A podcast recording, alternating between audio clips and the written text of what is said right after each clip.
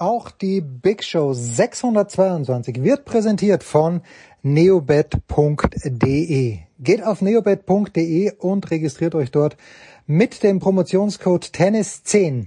Kleingeschrieben Tennis 10 als Zahl, Tennis 10 bei neobet.de und ihr bekommt dafür 10 Euro Wettguthaben, aber was heißt aber? Zum Glück könnt ihr damit auch sofort spielen. Also muss nichts extra eingezahlt werden. Neobet.de Tennis 10 ist der Promotionscode. Und äh, ihr könnt sofort loslegen, könnt auf Sportarten, auf alle Sportarten setzen, die wir heute im Programm haben in der Big Show 622. Beginnend selbstverständlich beim Fußball. Dann äh, haben wir auch noch mal wieder einen genaueren Blick auf den Football, Tennis alles, was das Herz begehrt. Also neobet.de, Promotionscode Tennis 10, Tennis kleingeschrieben 10. Auf geht's. just quiet quickly, please. Gebt uns ein B wie blinde Begeisterung für Leipzig. B! Hören wir ein I für Integrität, wie man sie sonst nur bei der FIFA und im IOC kennt. I! Und geht da auch noch ein G für Grassroots-Sportarten, die wir völlig ignorieren? G! Und was heißt das jetzt? B-I-G! B-I-G! B-I-G! Dazu noch die bewährt katastrophale Tonqualität, immer die gleichen Stimmen und der verzweifelte Versuch, mit einigen wenigen längst zurückliegenden Stargästen unserem ohnehin schon sehr niedrigen Anspruch gerecht zu werden. Hallo, hier ist die Laura Siegemund. Ja, hallo, da ist der Andi Herzog. Hi, hier ist Christian Ehoff. Hallo, das ist Viktoria Redensburg. Guten Morgen, Matthias Ekström Die Big Show von Sportradio 360. Fast live aus dem Münchner Hasenbergel und der Welt. Jetzt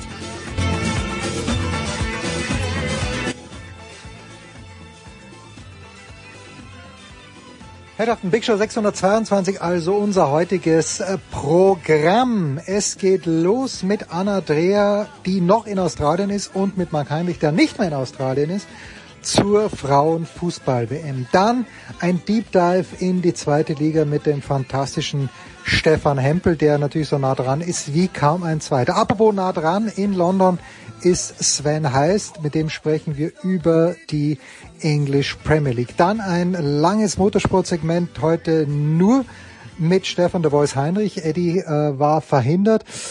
Weiter geht's dann mit Radsport, die Rad-WM in Schottland. Sebastian Kaiser von der Bildzeitung hat dort genau aufgepasst, wenn auch nicht mit großer Freude, wenn ich das vorausschicken darf. Dann Leichtathletik mit Johannes Knut. Die Weltmeisterschaften stehen vor der Tür. Noch geht's nicht ganz los, aber mit Johannes ist immer eine große Freude zu plaudern. Dann Football. Zuerst zur NFL, dann zur GFL mit Nicolas Martin und mit Christian Schimmel und hinten raus dann noch Tennis mit Klaus Bellstedt vom Spiegel und mit Paul Häuser von Sky. Auf geht's! Sportradio 360, die Big Show 622 und wir legen los. Zum Teil noch in Australien, aber wir müssen ihn zuerst ein kleines bisschen äh, kondolieren. Na, so schlimm ist es nicht. Er ist wieder zurück in Deutschland, Marc Heinrich von der Frankfurter Allgemeinen Zeitung. Marc, schönen guten Morgen. Schönen guten Tag. Schönen guten Tag. Und äh, Marc vermisst schon den australischen Kontinent, aber immer noch dort für die Süddeutsche Zeitung Anna Dreher. Schönen guten Abend, liebe Anna. Hallo, hallo. Anna vermisse ich, das hast du gesagt. Ja, ja, natürlich. Ich vermisse Anna, ich vermisse die netten Kollegen und ähm, nein, das, das gehört auch noch dazu. Ah, selbstverständlich, ja. Jetzt ist natürlich, Anna, fangen wir vielleicht so an, das Ausscheiden der deutschen Mannschaft dann doch schon sehr, sehr lange her. Und dennoch vielleicht ein Wort dazu. Martina Voss-Decklenburg möchte im Amt bleiben, wird wahrscheinlich im Amt bleiben. Ist das okay so, Anna? Who am I to judge? Ähm, nee, es ist schon überraschend, mit welcher Schnelligkeit sie auch im Amt äh, sozusagen gestärkt wurde, trotz dieses sportlichen Debakels kann man das ja tatsächlich nennen. Ist ähm, historisch schlecht gewesen. Also so früh ist das Frauenteam weder bei einer EM noch bei einer WM noch nie ausgeschieden. Aber ähm, sowohl Joti Schatzialexiou, der sportliche Leiter der Nationalmannschaften beim DFB und DFB-Präsident Bernd Neuendorf äh, haben mir den Rücken gestärkt und ähm, gleichzeitig aber gesagt, dass es eine sehr tiefgreifende und umfassende Analyse braucht, um die nächsten ähm, Schritte daraus äh, zu ziehen, damit sich das nicht wiederholt. Und Voss Tecklenburg hat ja auch direkt gesagt, sie möchte weitermachen, was ich aus ihrer Position ähm, natürlich verstehen kann.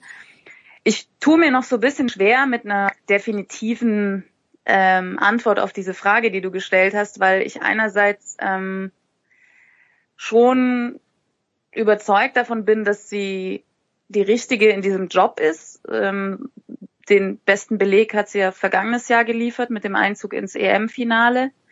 Da ist gefühlt alles aufgegangen. Ähm, aber was dann doch erstaunt ist, dass halt aus diesem guten Turnier nicht die Entwicklung gefolgt ist, die angekündigt war, die man sich vorgenommen hatte.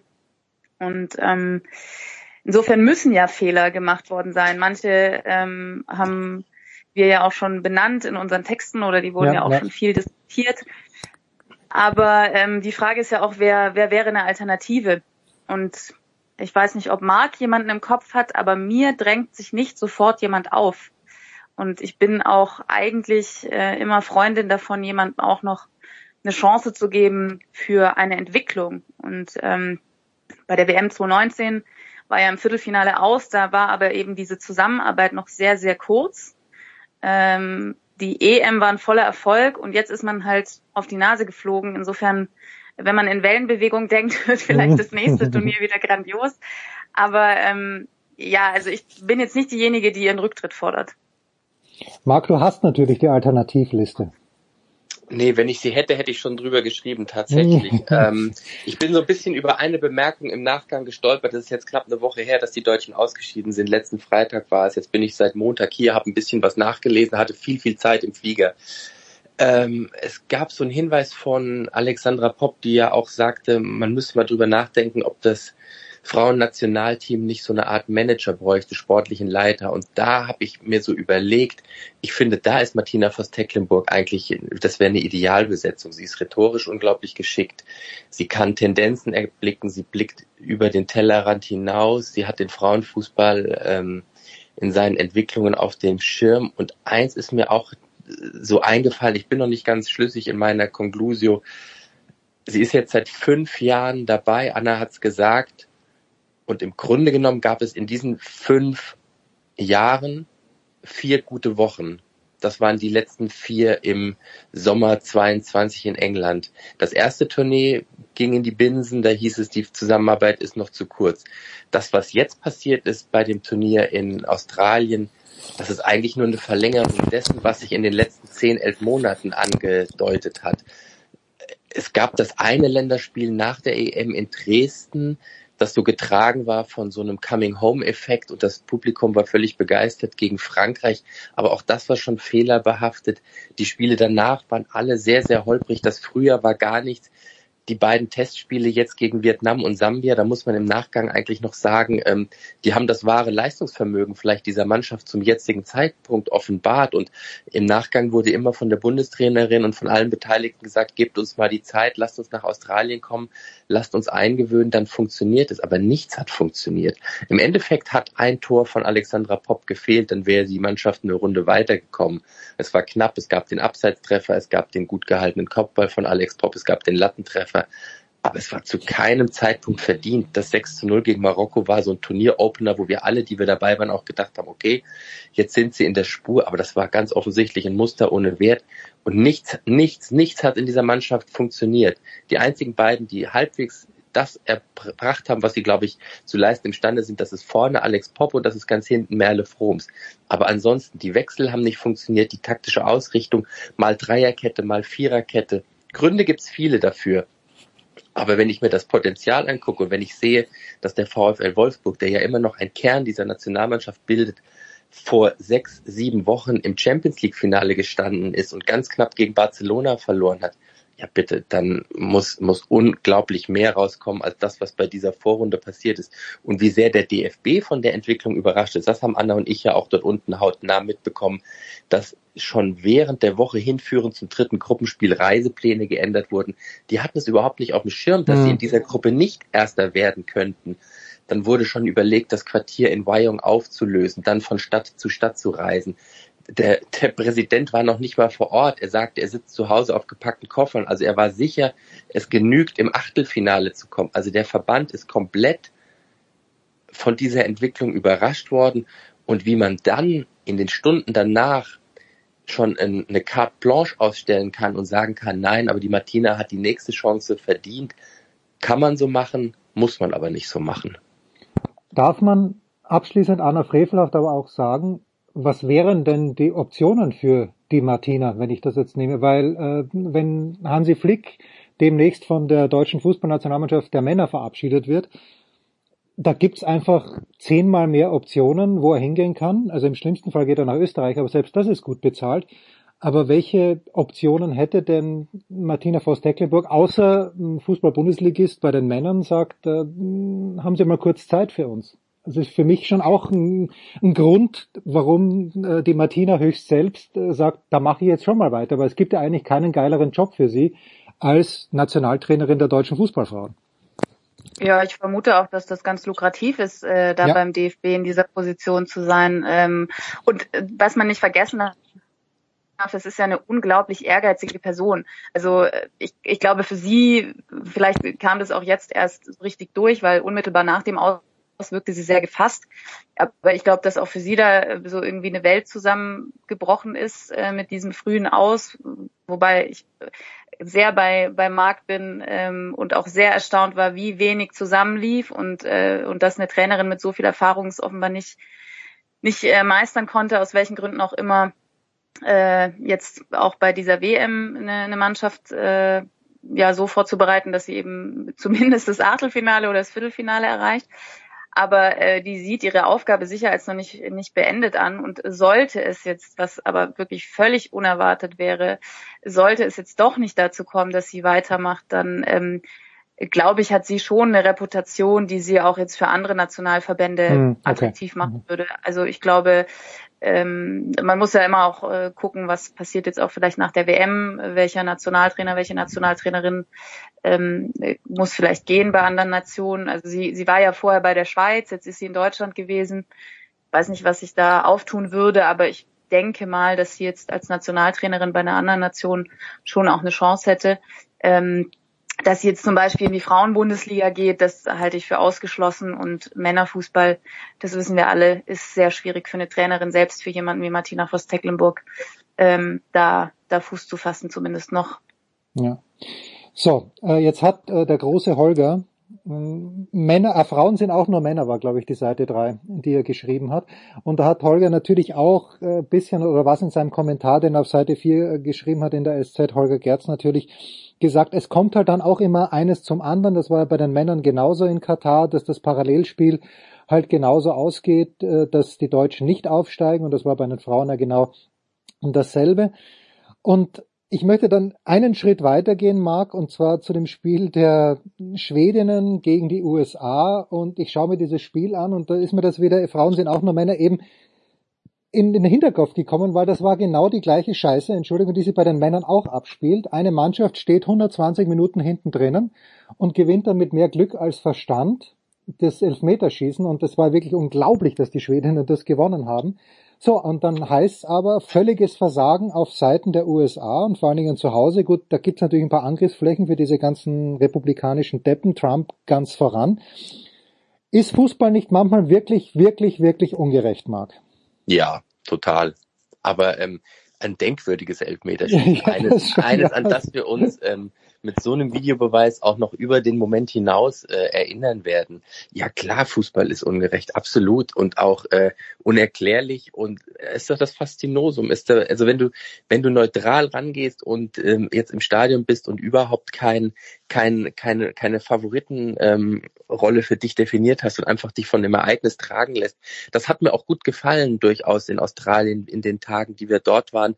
Die Begeisterungsfähigkeit ähm, der Zuschauer Zuschauer, der neutralen Zuschauer. Am Anfang habe ich noch ein bisschen gefremdet mit, da gab es auch so gab es Szenen, in denen ich mich gewundert habe, da wo auch wenig ähm, Fußball-Know-how teilweise zu erkennen war. Also da wurde der weit ins Ausgeschlagene Ball mitunter lauter applaudiert und hat mehr Beifall ähm, erzielt als der ein oder andere schön vorgetragene Konter oder eine gelungene Abwehraktion aber ähm, wie das Publikum das Turnier angenommen hat und sich auf das eingelassen hat, was dort unten auf dem Platz passiert, das war schon etwas, wo ich sagen muss, ähm, in der Dimension die Stadien so voll besetzt. Anna ist ja jetzt noch ein paar Tage länger. Ich weiß nicht, wie die Spiele waren, bei denen sie jetzt in den vergangenen Tagen gewesen ist. Aber das war, das war ein absolut, ein, ein absolut rundum gelungenes Turnier in Australien. Aus Neuseeland hört man teilweise andere Dinge aber ähm, dass das einen Reiz aufmacht aus dem Beobachter, ich glaube, da steht der Frauenfußball jetzt in nichts mehr. Du hast ja die Holger Gerz, äh, die Berichterstattung, ich habe es auch gelesen. Ja, es ist, es ist genauso, wie er es aufgeschrieben hat, korrekt. Ja. So, apropos Australien, Anna. Samstag 9 Uhr, Australien gegen Frankreich. Die Gastgeberinnen haben eine Chance. Wie groß ist diese Chance gegen Frankreich? Da bin ich selbst sehr gespannt, weil ich finde, dass die äh, Französinnen jetzt unglaublich selbstbewusst aufgetreten sind. Ich meine, natürlich war der Gegner Marokko jetzt äh, nicht unbedingt die Hausnummer, aber man hat schon gemerkt, dass das irgendwie ganz gut zusammenläuft und dass vielleicht auch äh, eine ja, gewisse Leichtigkeit eingezogen ist, seit Corinne Diacre äh, nicht mehr im Amt ist. Ich weiß nicht, wie viele das noch im Kopf haben, aber da gab es ja große Verwerfungen. Äh, Wendy Renard unter anderem hat ihren äh, vorläufigen Rücktritt im Februar war das, glaube ich, äh, bekannt gegeben aus Protest, weil sie gesagt hat, es läuft so viel schief. Äh, unter den Bedingungen äh, will ich noch nicht mal eine WM spielen. Und dann äh, wurde Diacre ja entlassen und äh, Evre Renard hat äh, übernommen. Und äh, irgendwie glaube ich, dass das auch, auch frischen Spirit reingebracht hat. Äh, eine Spielerin wie Eugenie Le Sommer ist zurückgekommen, die Rekordtorschützin ist äh, bei, bei WMs, wenn ich es richtig im Kopf habe. Also eine Spielerin auf jeden Fall, die, die einen Unterschied ausmachen kann.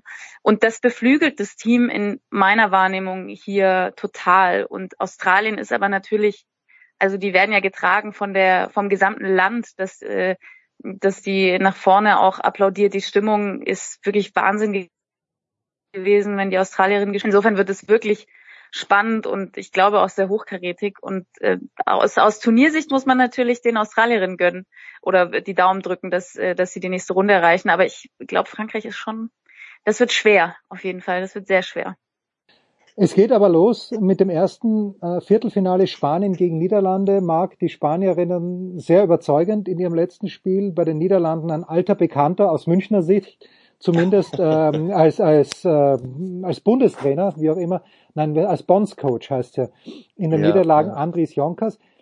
Marc, wenn du jetzt auf die verbliebenen acht Nationen schaust, ähm, ist da, hast du da einen Favoriten? Sind die Niederlande vielleicht sogar auch ein Team, wo man sagt, mit ja, mit dieser taktischen Disziplin, die die Schwedinnen ja auch haben, könnte es sogar endlich mal der Titel werden, denn die Männer ja nur 1988 in Deutschland errungen haben. Ja, also Andries Jonker hat also zumindest eine, eine taktische Flexibilität gefunden. Ähm, spielt mit drei Verteidigern, hat immer diese sehr angriffsorientierten Außenverteidiger auch aufgeboten und hat sich damit ähm, Möglichkeiten erarbeitet, die im, im Laufe des Turniers glaube ich, alles so aufgezeigt haben, wie er sich das vorgestellt hat, wenngleich vorne in der Offensive ähm, mit Daniel van der Donk. Also da, da fehlt auch ein bisschen was, deswegen bin ich mir nicht ganz so sicher, wie die Favoritenrolle in dem Spiel ähm, zu vergeben ist.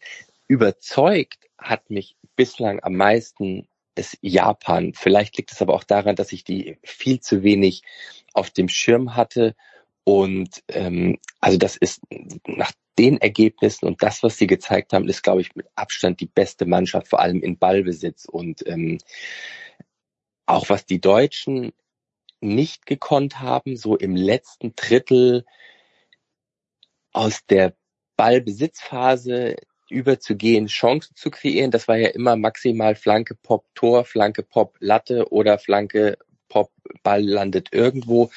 Ähm, Japan ist überhaupt nicht auszurechnen, in dem mit den fünf Leuten, die da anlaufen und die vorne drin sind, das funktioniert alles ähm, hervorragend. Außenverteidigerinnen hinterlaufen, dann können die Stürmerinnen, die dann auf den Flügel stehen, ziehen nach innen. Und bislang hat also jeder Gegner, auf den die Japanerinnen getroffen sind, keine Lösung gefunden, das zu stoppen. Und du hast eben die reichlich destruktive Spielweise der Schwedinnen angesprochen. Ich glaube jetzt Japan, Schweden, das dürfte für Japan kein Problem oder sollte, könnte kein Problem werden. Ich, ich rechne die Japanerinnen, die habe ich vorne dabei und ich, das ist so mittlerweile nach dem Turnier, so wie es sich entwickelt hat, so mein, in Anführungszeichen, Favorit. Agree, Anna? Total. Ich kann jetzt äh, neunmal klug, aber das war tatsächlich so sagen, dass ich schon vor dem Turnier gesagt habe, äh, dass die Japanerinnen meine Favoriten sind.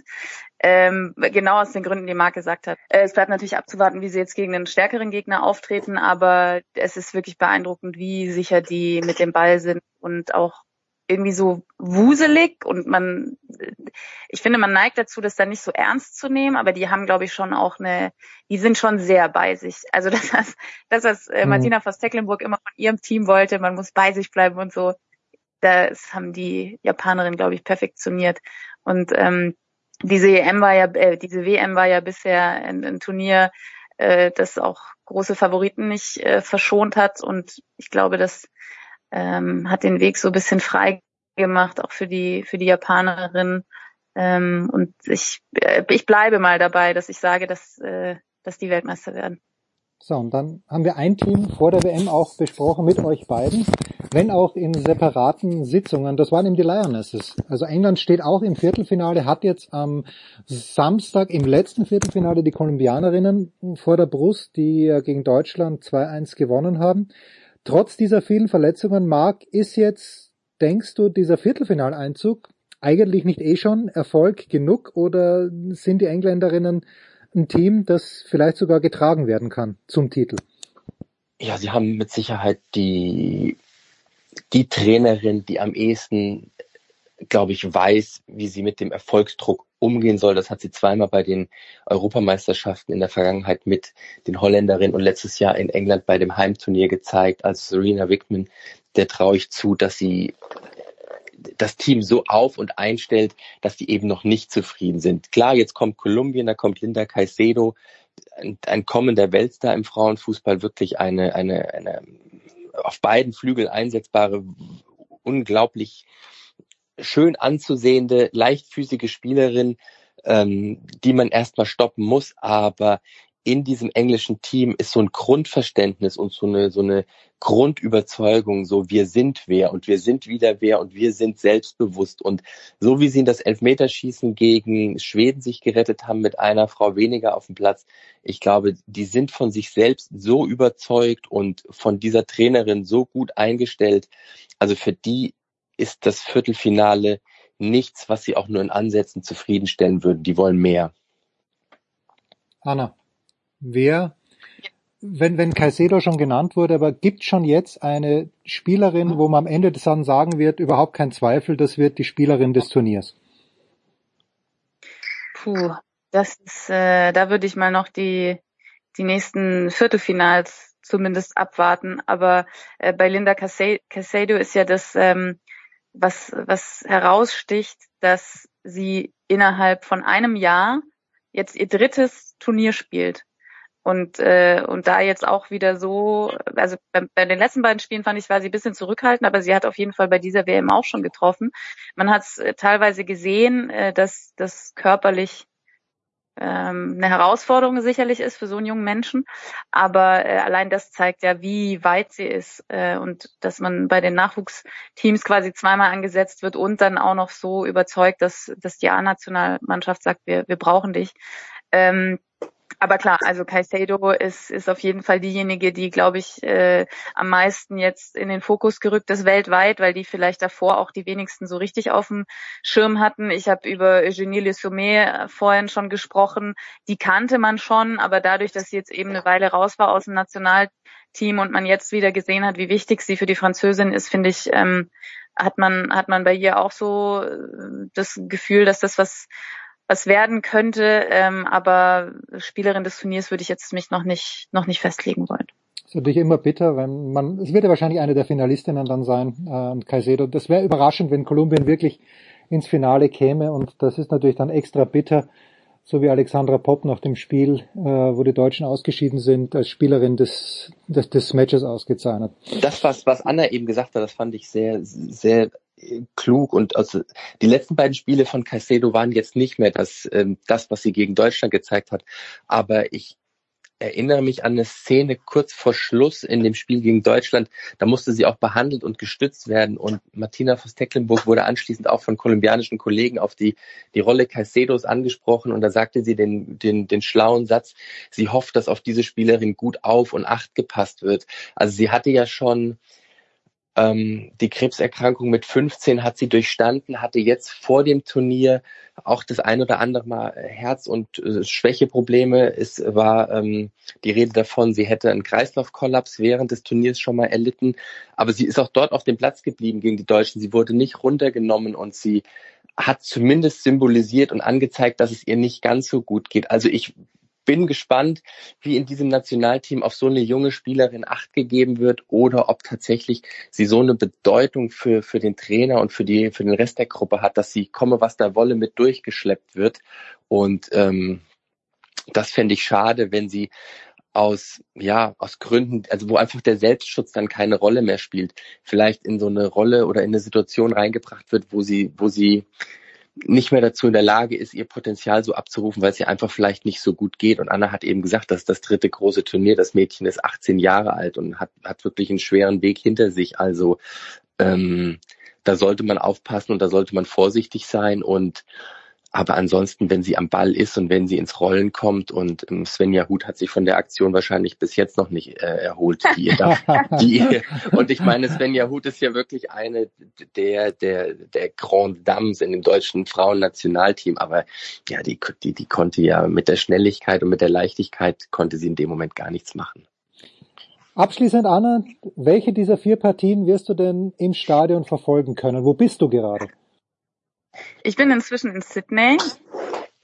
In Wyoming, wo die Deutschen waren, ist jetzt äh, wirklich nichts los, außer Pferderennen. Ähm, und ich bin nach Sydney umgezogen und werde auch jetzt nicht mehr ähm, irgendwie Inlandsflüge machen, sondern mir die ähm, Viertelfinals, die in Neuseeland sind, am Fernseher angucken. Darüber schreibt dann mein Kollege Felix Haselsteiner. Und am Samstag bin ich dann abends in Sydney beim Spiel England gegen Kolumbien. Da freue ich mich auch schon sehr drauf. Nicht nur du. Anna Dreher in Sydney und äh, Marc Heinrich in Frankfurt. Ich bedanke mich ganz herzlich bei euch beiden. Wir machen eine kurze Pause in der Big Show 622.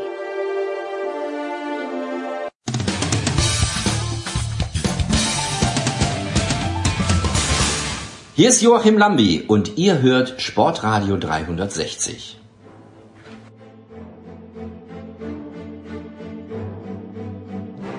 Big Show 622. Wir machen weiter mit Liga 2 und äh, mit wem könnten wir besser drüber sprechen als mit dem fantastischen Stefan Hempel. Servus Stefan. Hallo Jens, servus, grüß dich. Es ist ja eine alte Weisheit, dass pro Spieltag Christian Dingert einen Fehler macht. Entschuldige, dass ich so einsteige, aber ich habe am Samstag oder was am Sonntag die Konferenz gesehen, am Sonntag war es, mit meinem Sohn die Konferenz gesehen und dann sehe ich diesen Elfmeter und ich weiß, die Nürnberger brauchen jeden Elfmeter, den sie kriegen können. Ähm, und ich glaube, Dingert war der VAR, der, dies, der dem Schiedsrichter gesagt hat, bitte schau dir das nochmal an, das Ganze hat ewig gedauert. Am Ende des Tages ein 2 zu 2 für den ersten FC Nürnberg. Äh, war das erstens einmal wichtig wie ein bisschen Brot und zweitens warst du ein kleines bisschen überrascht davon, dass der 17-jährige Sportkamerad äh, Can Üzün oder Uzun, Üzün spricht mir wahrscheinlich aus, Usun, ja. Usun, Usun da hingegangen ist und, Achtung, die Eier gehabt hat, den dann auch so souverän reinzuhauen. Wir sind ja fünf Fragen auf einmal. Ich versuche mal vier davon ja, zu bitte, beantworten. mach mal, fang mal mit vier an, bitte, bitte. Also zum einen ähm, habe ich mir das Einzelspiel äh, nach dem 1-2 Anschlusstreffer wieder angeguckt. Ja. Ich war natürlich am Anfang beim Einzelspiel, nachdem ich am Sonntag frei hatte. Und als es dann 0-2 stand, bin ich irgendwann auf die Konferenz, weil man KSC gegen HSV ja auch gut gucken kann und mich das auch sehr interessiert hat, zumal wir den HSV am nächsten Topspiel haben.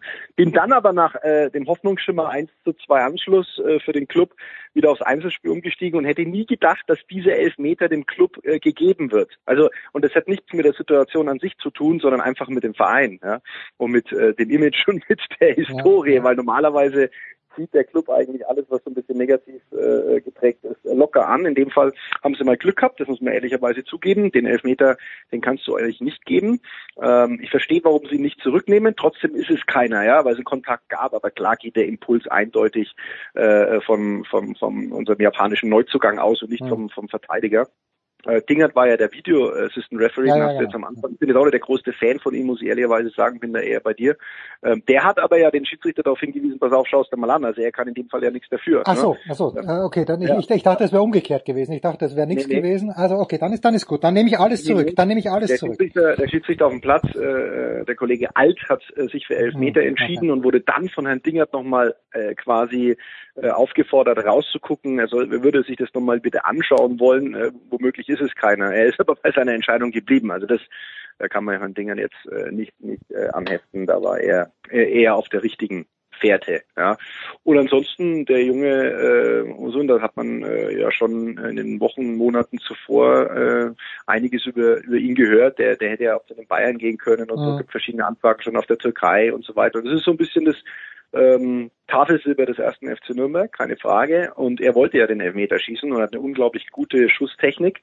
Ähm, hat das 1 zu 2 ja auch schon hervorragend gemacht. Also ähm, und, und an, an, an an diesem Elfmeter, muss man ehrlicherweise sagen, traut er sich ran, haut ihn rein vor der Nordkurve. Da hing schon viel dran an diesem Elfer für den Ja, Club, ja. ja. Weil wenn du mit, es ist zwar jetzt, äh, nun, also von dem Punkt her nicht der große Unterschied, ob du einen Punkt hast oder null, aber vom Gefühl her ist es was ganz was anderes. Daheim 2-2 gegen Hannover äh, und dann mit der Niederlage in Rostock, wo sie übrigens ganz ordentlich gespielt haben, gestartet. Also in der in der Kombi jetzt zumindest zu Hause nicht verloren zu haben, war das war das Gold wert, ja. Was mich ein bisschen überrascht hat, Stefan, was ich, und weil wir natürlich auch verwöhnt waren, gerade bei den Topspielen, die du gehabt hast, der Auftakt natürlich, ähm, oder generell der Auftakt zur zweiten Liga an diesem Freitag beim HSV gegen Schalke, überragend dann Schalke zu Hause gegen, gegen Kaiserslautern, natürlich die Hütte voll. Und dann geht dieser Schwenk durchs Nürnberger Stadion und da war ich schon ein kleines bisschen überrascht. Ich möchte sogar sagen, ein kleines bisschen enttäuscht auch, dass die Hütte jetzt nicht hundertprozentig besetzt war. Ist, ist das erwartbar gewesen, weil Hannover, ich, ich bin ja immer Traditionsverein hin oder her, aber ich denke mir, Nürnberg gegen Hannover, das müsste doch die Leute anziehen, gerade im ersten Saisonspiel. Nee, nee, 30.000 äh, waren ja da, glaube ich, ne? Hm. Ähm, das ist natürlich auch der letzten Saison ein bisschen geschuldet. Der Nürnberger, der fränkische Fußballfan schaut sich das erst einmal an und ähm, dann äh, sehen wir weiter. Also 30.000 gegen, gegen Hannover, nachdem du das erste Spiel verloren hast, das ist auch immer ein bisschen der Geschichte geschuldet. Wie startest du eigentlich rein? Ja?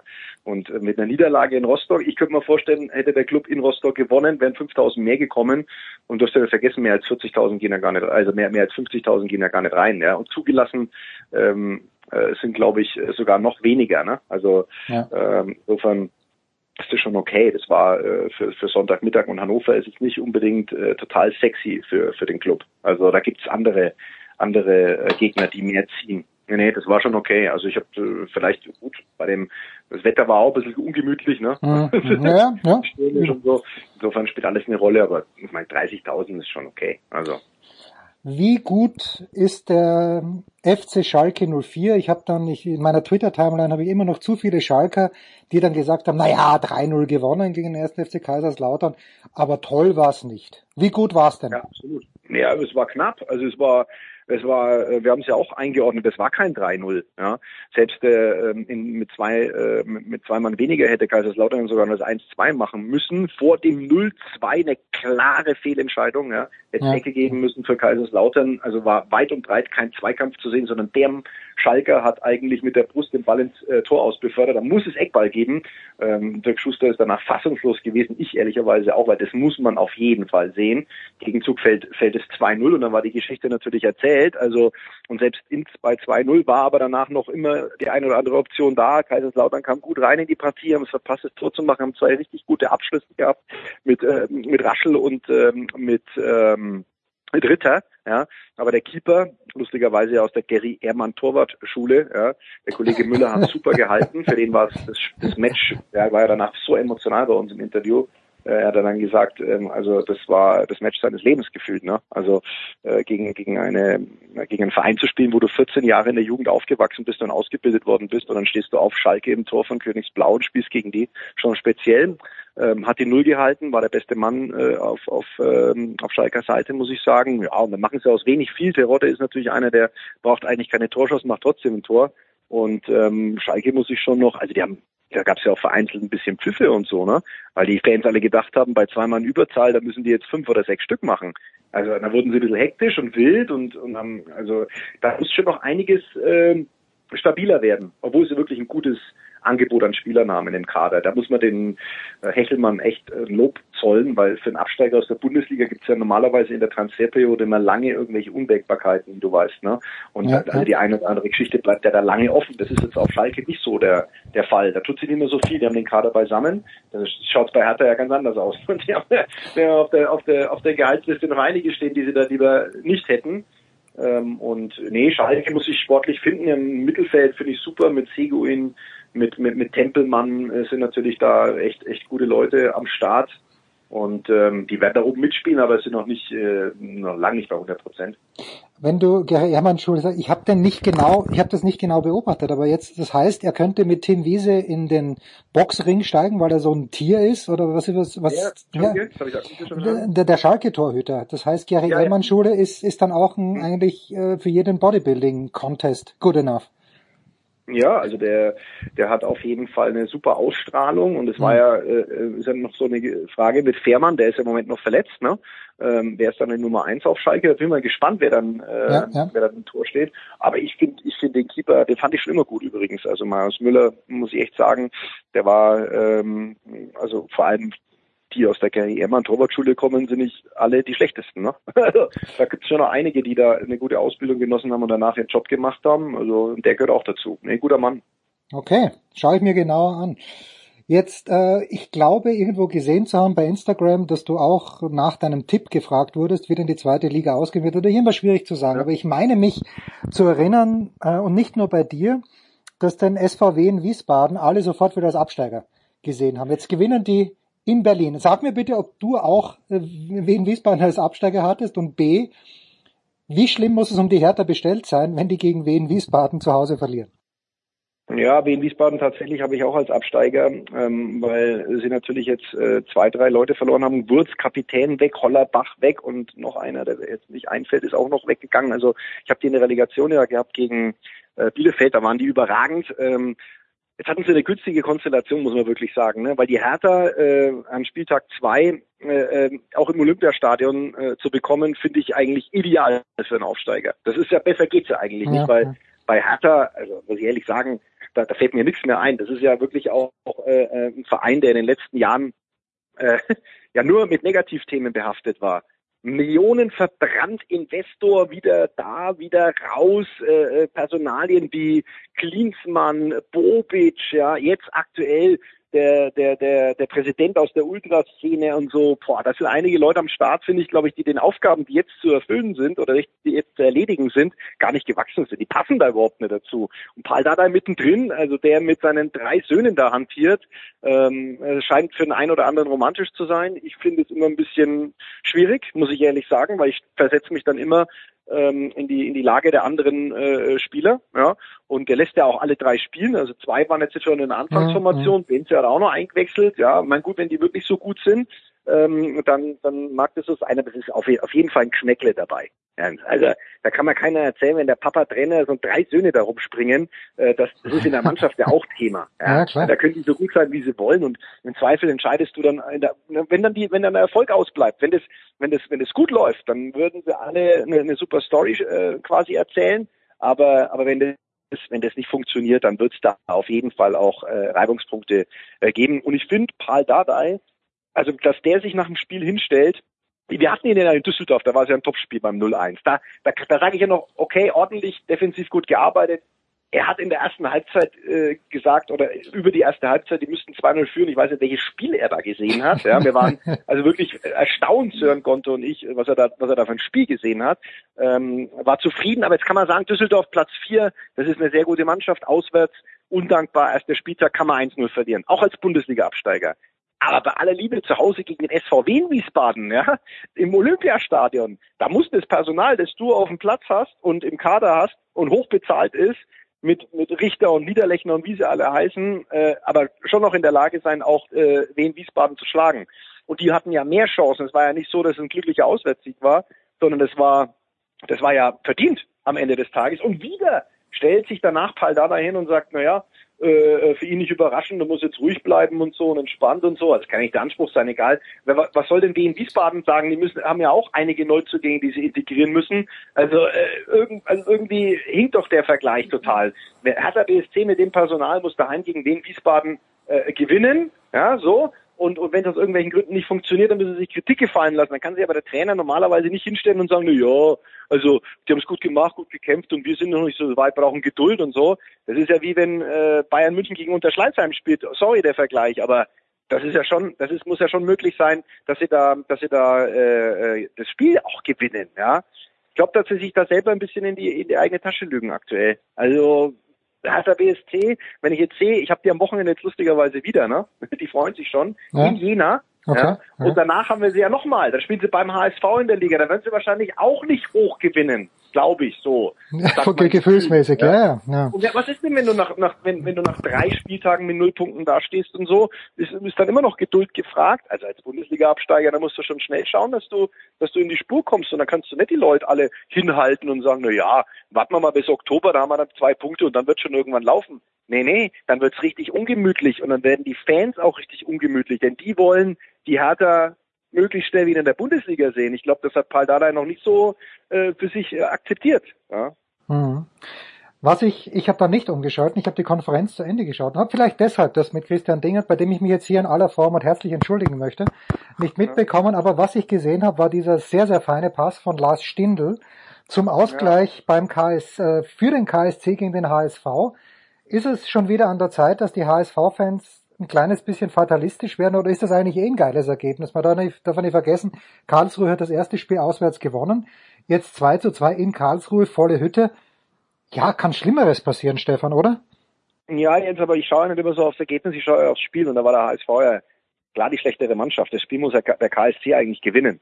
Ja, der KSC hat Chancen über Chancen und es hat ausnahmsweise der HSV mit den beteiligten Personen hinten raus auch richtig äh, eingeschätzt nämlich zu sagen, da ist aber noch viel Arbeit. Ne? Und wir müssen, auch der Trainer hat es übrigens gesagt, der, der normalerweise sich immer sehr schützend vor seine Mannschaft stellt, der war brutal enttäuscht. Da bin ich mir ganz sicher, dass der nach dem Sieg gegen Schalke, ähm, der der gewisse Eigendynamik hatte, und da war ich wirklich begeistert vom, vom Auftritt, auch offensiv des HSV. Aber wenn du Schalke dann eine Woche später siehst oder so, die sind halt auch mit Problemen noch unterwegs. Also alles irgendwie so ein bisschen in den Kontext äh, muss man schon bringen. Und ich finde, das äh, Gefühl, das war ein Heimsieg für den KSC. Also. Da, da wird der. Punkt. Ja, wird, Punkt für HSV. Wird der Holle Britius wird er nicht natürlich dann Nachspielzeit und so natürlich dann viele auch sagen, glücklich für den KSC. Sehe ich anders, ja. wenn man hm. die 90 plus X sieht, dann war einfach der KSC die bessere Mannschaft. Ja. Da wird der Holger Britius, unser Lieblingswirt, nicht widersprechen. Der, ja. hätte, der hätte natürlich das 2 zu 1 genommen. So, du bist Verloren also. Zwei Punkte. Ja, ja. Am. Ende, am Ende wird dann wird hier oder da, hier und da ein Punkt fehlen. So, du sagst, du bist am Wochenende in Jena, äh, oder zumindest, ja. bist du vor Ort dann tatsächlich in Jena? Nee, nee, das mache ich aus München, ja. Okay. Jena gegen Hertha BSC, genau, und am Sonntag dann Augsburg zu Gast in Unterhaching, ein bayerisches Duell, und am Montag Regensburg gegen Magdeburg. Ist diese erste Runde was, was dich auch als langjährigen Fuchs und Kommentator noch freut, weil es einfach einen oder zwei Bundesligisten vielleicht erwischt, oder ist das noch, ist diese Phase des DFB-Pokals noch ein bisschen zu unübersichtlich? Hm, ja, meinst du unübersichtlich, weil die, weil die zwei Großen nicht dabei sind, oder? Ja, weil es einfach so viele Partien sind, wo man, wo man, wenn man sich dann überlegt, okay, wen könnte es erwischen? Schalke spielt so, bei ja. Braunschweig zum Beispiel, ja, das ist aber gut, Schalke ja, Zweitligist, natürlich ganz, ganz lässig. Und die zwei großen Spinnen sind nicht dabei, weil sie, na, ein großer ist ja dabei, Borussia Dortmund. Ich, ich ja. glaube, ich glaube, Leipzig wird nicht so gut sein nächstes Jahr, ganz ehrlich, also in dieser, in dieser Spielzeit. Aber ähm, ich habe so das Gefühl, Jens, dass, dass die Sensationen ein bisschen weniger geworden sind in den letzten Jahren. Hast du genau das Gefühl?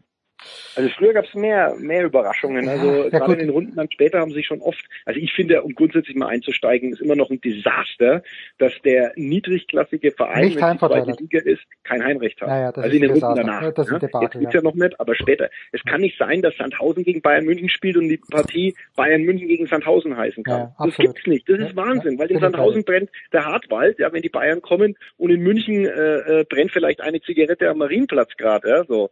Also das ist das ist für mich ein Unding, äh, dass man das nicht ändert. Und ansonsten ist der Pokal ja genial, auch für uns Fernseh Fuzzi ist da das ganze Wochenende volles Brett, ja. Alle Partien und es geht Schlag auf Schlag. Bessere, bessere Unterhaltung gibt's ja eigentlich nicht, ja. Und hoffentlich mit vielen Überraschungen, weil das macht ja den Pokal aus. Aber mein Gefühl sagt mir, dass in den letzten Jahren der Unterschied zwischen den Bundesligisten, Zweitligisten und den Kleinen immer größer wird. Aber mal schauen, was dieses Jahr so geht oder nicht geht. Abschließende Frage dann, Stefan. Wenn ich jetzt so nachdenke, und das ist vielleicht auch die Zeit gewesen, weil ich da gerade nach München gekommen bin und äh, dem deutschen Fußball da ein bisschen mehr gefolgt bin, aber die größte Pokalsensation, an die ich mich persönlich erinnern kann, ist uns fest, gegen Nürnberg. äh, ist Bis heute der größte Klassenabstand äh, in, in der Pokalgeschichte Deutschlands. wirklich. Ulm gegen, ja, bis heute der größte Klassenunterschied damals äh, Ulm gegen, gegen den ersten FC Nürnberg. Es gibt keinen andere, es gibt keine Negativrekorde, die, die, die dem Club nicht gehören. Okay, ja mittlerweile, ja, also ich kann nur, ja, erster Dopingfall in der Geschichte des deutschen Fußballs, ersten vierten Ausländer eingewechselt, als Meister abgestiegen, als Pokalsieger abgestiegen. Natürlich haben wir auch im Pokal da was zu bieten. Wir sind Rekordabsteiger, ja. Also da kommst, da kommst nicht vorbei. Jetzt bin ich gespannt, was du dagegen hältst. Festenbergs Kreuz. Ist Ja, völlig, naja. völlig, völlig undenkbar, dass, äh, dass eine Mannschaft, ja gegen die Bayern sowieso nicht, aber auch nicht Ja. gegen, gegen Dortmund, nicht gegen Leverkusen, nicht gegen Freiburg. Leipzig, es ist, ja nicht einmal gegen Freiburg, ja, gut, was heißt nicht einmal gegen Freiburg, Das ist, Freiburg mein, ist, das ist mein Gefühl Ja. auch so, ja. Mhm. ja. The Great Stefan Hempel. anders, ja. Also, Ja.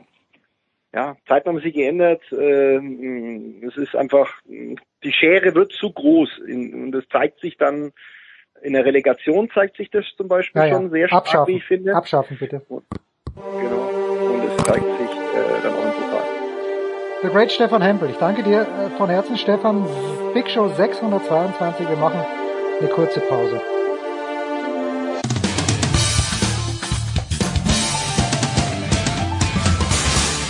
Servus, der ist Linus Strasser und ihr hört Sportradio 360. Herrschaften, weiter geht's in der Big Show 622 und wir sind mit London verbunden, mit Sven Heist. Good morning, Sven. Freut mich, Jens. Hallo. Sven, du bist nicht darauf vorbereitet, aber eine kurze Frage muss schon erlaubt sein. Da vorhin habe ich mit Anna Dreher und mit Marc Heinrich äh, über die Frauenfußball-WM gesprochen. Die Engländerinnen sind wieder im Viertelfinale. Äh, ich habe gesagt, okay, angesichts aller dieser Verletzungen, die die Lionesses ja zu, mit, mit denen sie umzugehen hatten, ist das fast schon ein Erfolg. Wie wird das auf der Insel gesehen? Mit großer Begeisterung natürlich, Jens. Ähm, die Spiele werden selbstverständlich verfolgt, genauso wie ja auch die eigene Frauenliga hier in England über die Jahre sich sehr stark nach vorne entwickelt hat. Wenn du die Verletzungen ansprichst, dann zeigt es ja nur, wie groß die Substanz dieser Nationalmannschaft ist, dass sie selbst Ausfälle wie zwischenzeitlich von Kira Walsh äh, ersetzen können. Und äh, ich glaube, dass sie da mittlerweile eben einen ähnlichen Fundus haben wie auch äh, die männliche Premier League. Und das ist dann auch auf internationaler Ebene genauso zu sehen. Schön. Ja, schauen wir mal, ob die Engländer es wirklich schaffen. Aber apropos Premier League, das soll das Thema sein und ein Thema, das damit peripher eigentlich nur zu tun hat, aber ich meine, dass ich vor zwei, drei Wochen mal ein Interview oder ein Zitat von Jürgen Klopp gelesen habe, der gesagt hat, naja, Sadio Mané hat den FC Liverpool als Weltklasse-Spieler verlassen und ein Jahr später wurde er jetzt also abgeschoben ist ein, ist ein belastendes Wort, aber er wurde von den Bayern unfreundlich des Weges äh, oder der, des, des Hauses verwiesen. Jetzt ist, muss er plötzlich, und ich sage wirklich, er muss in Saudi-Arabien spielen. Natürlich wird er fürstlich dafür entlohnt. Aber wa, was ist da passiert, Sven? Du verfolgst auch den deutschen Fußball. Ähm, wie siehst du denn die ganze Gemengelage mit Sadio Mané? Weil nicht, dass er mir leid tun müsste, aber ich finde die ganze Angelegenheit ein bisschen befremdlich. Der Transfer als solches zeigt mir, Jens, äh, dass ein Spieler sehr wohl aufpassen muss, äh, zu welchem Club er genau geht. Und da geht es nicht unbedingt um den Stellenwert des Vereins, sondern äh, sehr viel mehr auch um die jeweilige Spielphilosophie. Ich habe das Gefühl, dass die Vorgehensweise von Jürgen Klopp, zu der damals von Julian Nagelsmann ziemlich konträr stand. Hm. In, in, Liverpool, das ist ja jetzt bekannt über die Jahre, wird ein sehr direkter, schnörkelloser Spielstil verfolgt, in der vor allem als Angreifer physisch gefragt ist, äh, hohes Tempo, Geschwindigkeit und auch äh, gewisse, ja, gewisse Direktheit zum gegnerischen Tor. Ähm, diese Fähigkeiten sind aus meiner Sicht im, im Münchner Offensivspiel nicht so gefragt. Also der FC Bayern tritt meistens gegen Mannschaften an, die, die sehr weit äh, hinten verteidigen am eigenen Strafraum und bevorzugt ja selbst ein Ballbesitzfußball, in der es äh, vor allem auf äh, technische Finesse ankommt. Und dass Sadio Mané nicht der Spielertyp sein würde, der mehrere Gegenspieler auf ganz engen Raum austribbelt oder sich an einem sonderlich attraktiven Kombinationsfußball beteiligt, das war aus meiner Sicht abzusehen gewesen. So. Und ich glaube, dass sich Bayern München da einfach in diesem Spieler getäuscht hat, dass sie sich ein bisschen von dem Namen haben leiten lassen und auch von dem Gefühl, vielleicht für sich selbst ein Zeichen setzen zu müssen, auch einen guten Spieler aus England wegkaufen zu können. Äh, letztendlich haben sie da aus meiner Sicht dann den falschen Spieler genommen. Jetzt sind wir aber schon wieder mittendrin im Thema und ich wollte ihn gar nicht aufs Tableau bringen, aber die, die Summer Story ist ja tatsächlich Harry Kane. Äh, ist das nur in Deutschland eine große Story und in, in England weiß eh jeder, dass er bleibt oder siehst du da wirklich eine Möglichkeit, dass Harry Kane tatsächlich nach München kommt? Weißt du, die Bayern versuchen jetzt schon seit Jahren hier irgendwo in der Premier League ähm, Fuß zu fassen und hier sich auch an Spielern zu bedienen, die selbst bei englischen Vereinen gefragt sind. Ich habe das Gefühl, dass Bayern München ein bisschen die Markthoheit äh, in Deutschland verloren hat. Äh, vor vielen Jahren war es fast gesetzt, dass die besten Spieler in der Bundesliga am Ende bei Bayern München landen. Mhm. Das hat sich jetzt mittlerweile anders, anders herauskristallisiert, weil nämlich englische Mannschaften sehr wohl darauf aufmerksam geworden sind, dass es in Deutschland viele gute Spieler gibt. Ähm, namentlich zum Beispiel Erling Haaland oder Jude Bellingham. Ich glaube, die wären vor einem Jahrzehnt, wie damals unter anderem bei Robert Lewandowski zu sehen gewesen ist, bei Bayern München gelandet. Jetzt ja. gehen sie eben ins Ausland. Dadurch gehen den Bayern wichtige Spieler für die eigene Mannschaft verloren. Und weil zusätzlich momentan auch generell deutsche Spieler nicht auf allen Positionen in, in der Anzahl und auch in der Qualität vorhanden ist, wie das vielleicht früher der Fall war, bleibt Bayern indirekt nichts anderes übrig, als sich im Ausland zu orientieren. Offensichtlich hat man sich äh, entschieden, weniger auf Ligen zu gehen wie Italien oder Spanien, in denen man vielleicht nicht genau weiß, wie gut das Niveau der Spieler ist, sondern man möchte sich irgendwo in, in England äh, beteiligen, vielleicht auch um, um sich selbst zu beweisen, dass man zur absoluten Spitze noch dazugehört, dann wird es halt teuer wie bei Harry Kane und dann wird es halt auch kompliziert. Denn so eine richtige finanzielle Not hat hier in England niemand, die eigenen Spieler abzugeben. Ja, das beste ja. Beispiel ist jetzt Tottenham. Ja. Ähm, lass uns aber den umgekehrten Weg gehen und auch wenn der Spieler kein Deutscher ist, aber lass uns mit Liverpool vielleicht anfangen. Du sprichst diesen direkten Fußball an, den Jürgen Klopp spielen lässt, wo Sadio Mané gut reingepasst hat. Ein Spieler, den ich schon aus Österreich kenne, den ich in Leipzig gesehen habe, ist jetzt zu Liverpool gegangen für gutes Geld. Dominik Soboslai. Passt jemand wie Soboslai A in diese Mannschaft? B, äh, ist er ein Spieler, der dieser Mannschaft richtig helfen kann, näher wieder an Manchester City ranzukommen? Äh, und wenn ja, wer oder wer, wer, wer hilft da noch mit bei Liverpool? Spannende Frage. Ähm, das ist schwer, das jetzt schon zu beantworten, aus folgendem Grund wenn dieser Grundsatz, ähm, dass acht äh, Spieler das Klavier reintragen und, und einer muss spielen, spielen müssen, irgendwo zutrifft, ja, dann dann in Liverpool. So, da sind acht Spieler gelaufen für das, dass sie vorne drei hatten, die dann sich darauf fokussiert haben, nach Balleroberungen äh, steil zu sprinten und dann entsprechend auch auch, so, auch sofort zum Torabschluss äh, zu kommen. Dieser Ansatz hat über Jahre hinweg ausgezeichnet äh, funktioniert und Klopp hatte dafür die idealen Spielertypen. Ähm, allerdings hat das eben nur dann funktioniert, wenn vorne die drei Spieler in der Lage waren, sehr, sehr viele Tore in jeder Saison zu erzielen. Mittlerweile ist, glaube ich, auch Klopp bewusst geworden, dass diese Abhängigkeit zu groß geworden ist. Hm. Also nur auf Tore damals äh, zu, zu hoffen von den Angreifern ist zu wenig. Sie brauchen mehr aus dem Mittelfeld. Auch die Akteure im Mittelfeld so langsam in die Jahre gekommen sind und auch einfach Substanz gelassen haben, auch aufgrund dieses doch sehr fordernden Spielstils, war es notwendig, diesen Mannschaftsteil komplett zu erneuern. Das hat Klopp gemacht und er hat sich dabei jetzt äh, Spieler geholt, wie zum Beispiel Dominik Schoboslai oder ähm, McAllister, die selbst offensichtlich mehr Torgefahr besitzen, als das die bisherigen Spieler hatten. Wie hm. sehr sich das jetzt umsetzen lässt und wie sehr sich damit auch so ein bisschen der Spielstil äh, äh, verwandelt, ist eine sehr spannende und auch entscheidende Frage in dieser Saison. Gehen wir einen Spieler weiter, den ich aus Graz kenne, ob du es glaubst oder nicht. Er hat dort nicht lange gespielt, aber er hat äh, den SK Bundegammer Sturm Graz, ich würde nicht sagen reich gemacht, aber er hat Sturm Graz schon dabei geholfen, ein paar finanzielle Lücken zu schließen, wenn es da welche gab, nämlich Rasmus Heulund, Rasmus Heulund, der bei Manchester United, wie man so unschön sagt, angeheuert hat. Die haben ein, eine Unmenge an Geld für einen Spieler bezahlt, der vielleicht ein Versprechen ist, Sven, aber für den man vor zehn Jahren wahrscheinlich ein Drittel maximal der Summe bezahlt hat. Ist das ein Ausdruck der Verzweiflung von Manchester United? Ist es ein Ausdruck des Wahnsinns, der gerade auf dem, ähm, auf dem Transfermarkt herrscht? Oder ist es die neue Normalität? Das ist ja jetzt nicht zum ersten Mal der Fall, dass Manchester United durchaus einen üppigen Betrag als wohl, ja, ja. Spieler bezahlt. Ähm, ich habe den Eindruck in Manchester, dass sich der Verein oft auf einzelne Spieler als potenzielle Neuzugänge fokussiert und dabei jegliche Alternativen außer Acht lässt. Und wenn du natürlich dich äh, sehr früh auf einen bestimmten äh, Akteur festlegst, dann äh, bekommt es natürlich auch der abgebende Verein mit. Und weil Manchester United zu den zahlungskräftigen zahlungskräftigsten Club, Clubs überhaupt auf der Welt gehört, ist es klar, dass diese Ablösesummen teilweise ins Unermessliche steigen. Hier würde ich mir mal wünschen, dass Manchester United irgendwann sagt, äh, wir gehen nur noch bis äh, zu dieser Summe und nicht mehr weiter und dann orientieren wir uns anders. Das scheint der Club offensichtlich ein bisschen anders äh, zu interpretieren. Daher erkläre ich mir jetzt diese horrende Ablösesumme.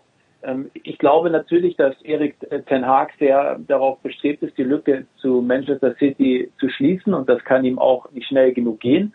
Und weil er jetzt gerade in der Vorsaison einige gute Transfers getätigt hat, äh, vermute ich, dass der Verein ihm dort traut und ihm, ihm dann diesen Wunschspieler erfüllen möchte.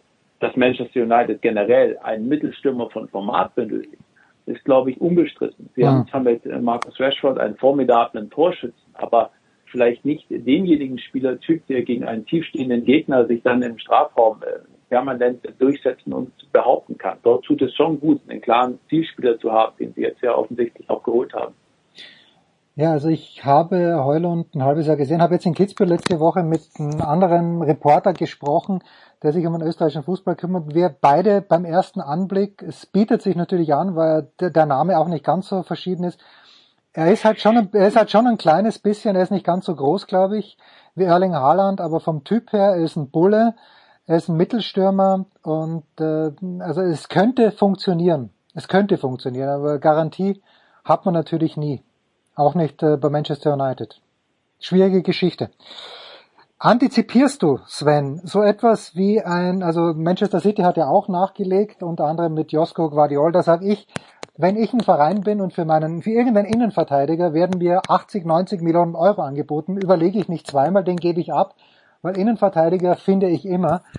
Äh, antizipierst du so eine Art Hangover nach dem Champions League Erfolg von Manchester City oder ist Pep Guardiola hungrig, wie er, wie er eigentlich immer hungrig war?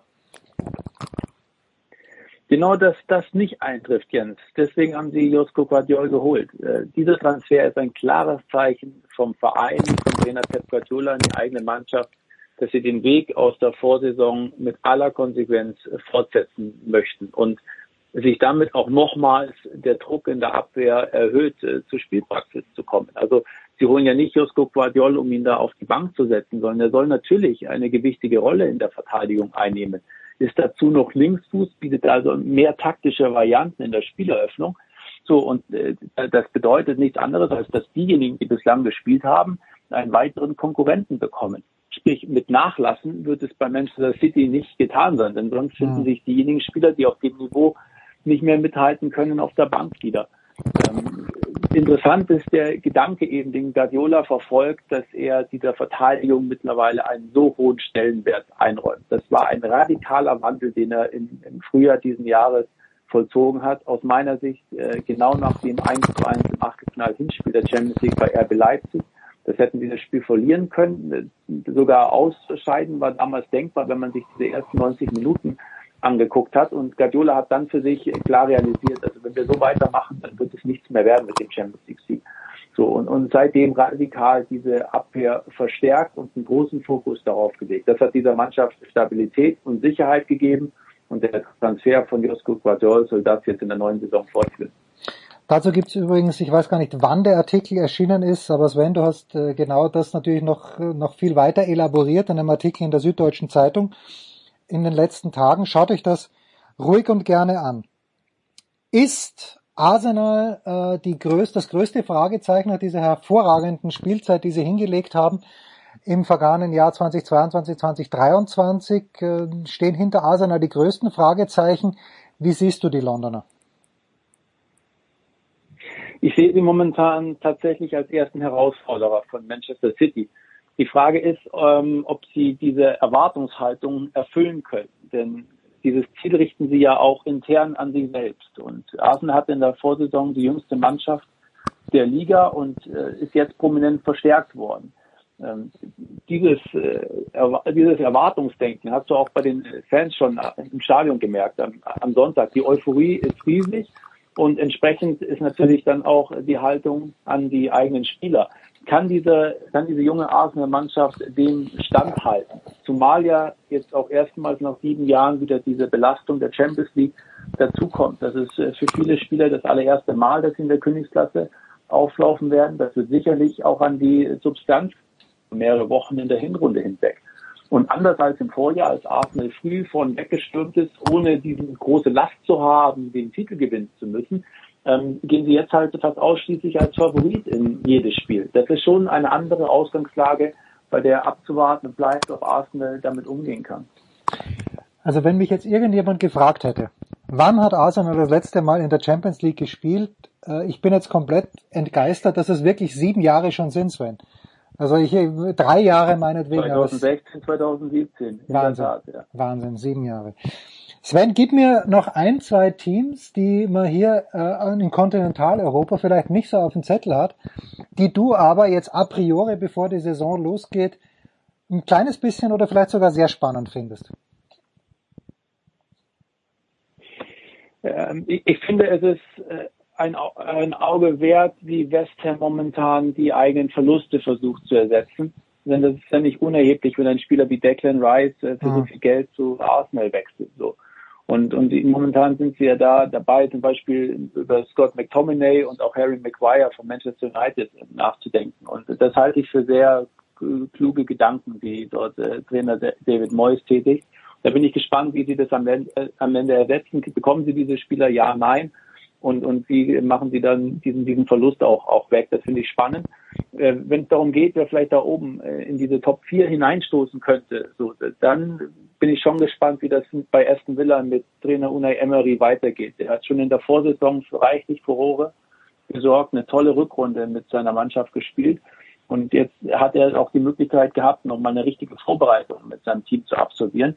Da könnte ich mir vorstellen, dass das nicht einfach wird für den einen oder anderen Verein dort oben seine Position zu behaupten, vor allem weil auch Aston Villa zahlungskräftige Eigentümer im Hintergrund hat. Ein weiterer, ein weiterer Faktor ist, was mit Newcastle United passiert. Mhm, die stehen momentan so ein bisschen symbolisch für die Entwicklung in der Premier League, die sich wenig internationale Superstars gönnt, sondern vor allem momentan auf mannschaftliche Geschlossenheit setzt. Das hat sich jetzt auch in dieser Transferperiode wieder bewahrheitet wie viel Substanz haben Sie dem eigenen Team hinzufügen können? Wie gehen Sie auch selbst damit um, jetzt äh, erstmals Champions League zu spielen seit, seit zwei, zwei Jahrzehnten? Das ist ja ein Riesenclub, wie, wie vielleicht Schalke in Deutschland. So, die, die Fans können es kaum erwarten.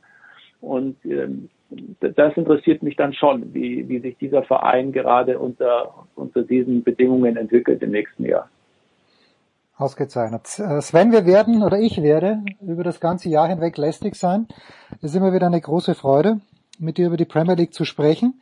Für diese Woche war's das. Sven heißt, äh, lest ihn in der Süddeutschen Zeitung. Es ist immer einen Read wert. Kurze Pause in der Big Show 622. Dann geht's weiter hier bei uns mit dem Motorsport.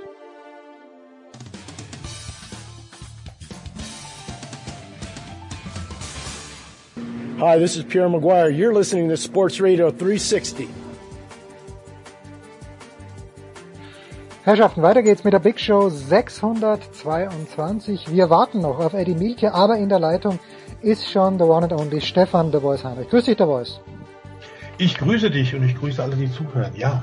Ich musste mich ja am Wochenende wieder mal mehr teilen und habe mhm. hab Rad-WM geschaut, ich habe zweite Bundesliga geschaut, ich habe Samstag die DTM gesehen, zu der kommen wir gleich, aber Sonntag die MotoGP in Silverstone. Wir hatten ja schon gesprochen mit Eddie auch letzte Woche drüber, der Voice, dass Regen ein Faktor sein könnte. Der ist dann doch nicht gekommen, aber ich hatte so das Gefühl, ich habe es bei Servus TV gesehen und ich weiß gar nicht, wer da der Co-Kommentator war, aber der Experte hat immer nur von Big Balls Binder gesprochen, weil ich glaube, wenn Brad mhm. Binder, wenn Brad Binder irgendwie nur Feuchtigkeit riecht, dann gibt er einfach noch mal fünf Prozent mehr oder zehn Prozent Risiko und es hat zwar nicht geklappt, aber der Voice, ich glaube, das Rennen hat Spaß gemacht zuzuschauen.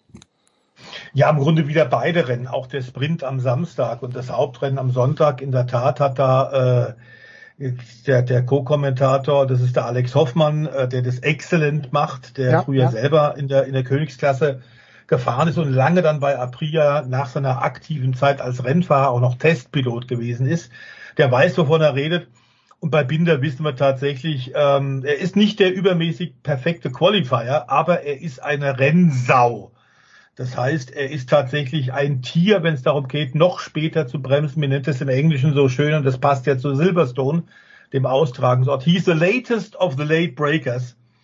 ähm, und diese Kombination er und Jack Miller, der wiederum große Fähigkeiten im Qualifying auf einer schnellen Runde hat, ist, glaube ich, tatsächlich für KTM eine fantastische Fahrerpaarung und auch Grund dafür, warum es gerade für die Österreicher so gut läuft. Und natürlich freuen sie sich jetzt alle äh, auf den, den Heim Grand Prix auf dem Red Bull Ring als nächster, nächstes äh, MotoGP-Rennen. Ja, gewonnen allerdings hat nicht Brad Binder, Brad Binder, der ist dann Dritter geworden. Ich, ich dachte für einen Moment, dass Maverick Vinales jetzt da durchstarten wird, der ist dann nur mhm. Fünfter geworden. Aber Alej, äh, der Nachname wird gar nicht mehr ausgesprochen, Alej hat mit einem Manöver, ich glaube vier, fünf Kurven vor Schluss, ähm, Pecco Banaya noch abgefangen. Äh, das ist schon ein Herausstellungsmerkmal, finde ich, von der MotoGP. Ich habe das Ergebnis jetzt nicht vor mir, aber ich glaube, die waren innerhalb einer, na stimmt gar nicht, sie waren innerhalb einer Sekunde die ersten vier mit Miguel Oliveira noch als Vierter auf der Aprilia. Mhm. Also es ist schon jedes Mal, Spektakel ist garantiert in der MotoGP und das kann man halt leider von der Formel 1 nicht sagen, der Voice. Das stimmt, wobei wir natürlich auch in der MotoGP schon Phasen hatten, als ein Valentino Rossi oder ja. Marc Marquez von Sieg zu Sieg gefahren sind. Das hast du im Sport halt, in, in, in, in äh, Profisport auf dem Niveau halt durchaus eben auch mal. Auf der anderen Seite müssen wir sagen, der Formel 1 sollten wir es auch genießen, Max Verstappen mit dem Red Bull in dieser Kombination zu sehen, wie er sich immer wieder steigern kann, wie es durchaus auch dort äh, Möglichkeiten für Fehler gibt, aber sie kriegen es immer hin. Ähm, und aktuell müssen wir sagen, natürlich MotoGP ausgeglichen wie nie, weil eben ein Marc Marquez seit drei Jahren jetzt dauerverletzt ist und dadurch Honda äh, tatsächlich nicht mehr konkurrenzfähig ist. Diesmal haben wir ja tatsächlich vorher schon in der Vorschau bei dir, lieber Jens, auf Sportradio gesagt, mal gucken, wie er das jetzt angeht, nachdem er seine Verletzung ausgeheilt hat äh, ob tatsächlich der Sachsenring mit diesen fünf Stürzen, ob Assen tatsächlich vor der MotoGP Sommerpause mit ebenfalls Stürzen und dann gar nicht der, hat er ja das auf, auf seinen Rennstart am Sonntag verzichtet. Ob der Spanier jetzt genauso wieder rangeht wie vorher? Nein. Er hat tatsächlich jetzt ein paar Kohlen rausgenommen und macht jetzt das, was mit der Honda aktuell möglich ist. Und das müssen wir sagen, selbst für einen achtfachen Weltmeister fährst du dann eigentlich wirklich nur hinterher. Im Übrigen Yamaha genauso. Wir hatten am Samstag kein japanisches Motorrad in den Top 10.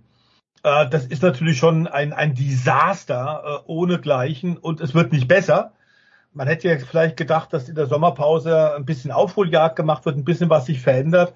Aber weder bei Yamaha noch bei äh, Honda sind klar, klare Fortschritte zu sehen, was dazu führt, dass das Fahrerkarussell in der MotoGP jetzt so langsam richtig in Schwung kommt. Denn einer der vier Honda-Fahrer hat jetzt schon Konsequenzen gezogen. Alex Rins wird wechseln.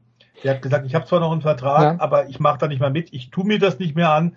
Und einer, der mit Sicherheit äh, auch sehr, sehr unglücklich gerade ist, ist der ehemalige Suzuki-Teamkollege von, von Alex Rins. Das ist nämlich der Weltmeister von, einem, äh, von 2021. Das ist äh, Joan Mir, der auch wieder auf dem letzten Platz liegend am Sonntag wieder gestürzt ist. Also er war eh schon letzter. Und dann konnte das Motorrad trotzdem, obwohl er langsamer gefahren ist, teilweise bis zu zweieinhalb bis drei Sekunden langsamer als die Spitze. Und dann ist er trotzdem wieder auf die Nase gefallen. Also es ist ein ziemliches Desaster. Und bei John Mir müssen wir sagen, der war vor wenigen Jahren wirklich Weltmeister. Und man kann da nur hoffen, dass die Karriere dadurch nicht, durch Honda nicht zerstört wird. Ja, Suzuki damals, wir erinnern uns. Und Marc Marquez ist ja auch diesmal wieder rausgeflogen. Auf Platz 13 ist er, glaube ich, gelegen. Also hätte er auch mit der, im Rennen dann hätte er auch mit der Entscheidung nichts zu tun gehabt. Ja, Eddie war ja letzte Woche, haben wir ihn erreicht, schon am Nürburgring und da ist Lukas mhm. Auer vorbeigekommen. Und Lukas Auer ist im ersten Rennen Zweiter geworden, aber da war es zwei große Geschichten am Ende des Tages. Mirko Bortolotti hat das erste Rennen gewonnen, aber ein Fahrer, der nur für zwei Rennen engagiert war. Maximilian Paul hat das zweite Rennen gewonnen. Was muss man über Maximilian Paul wissen?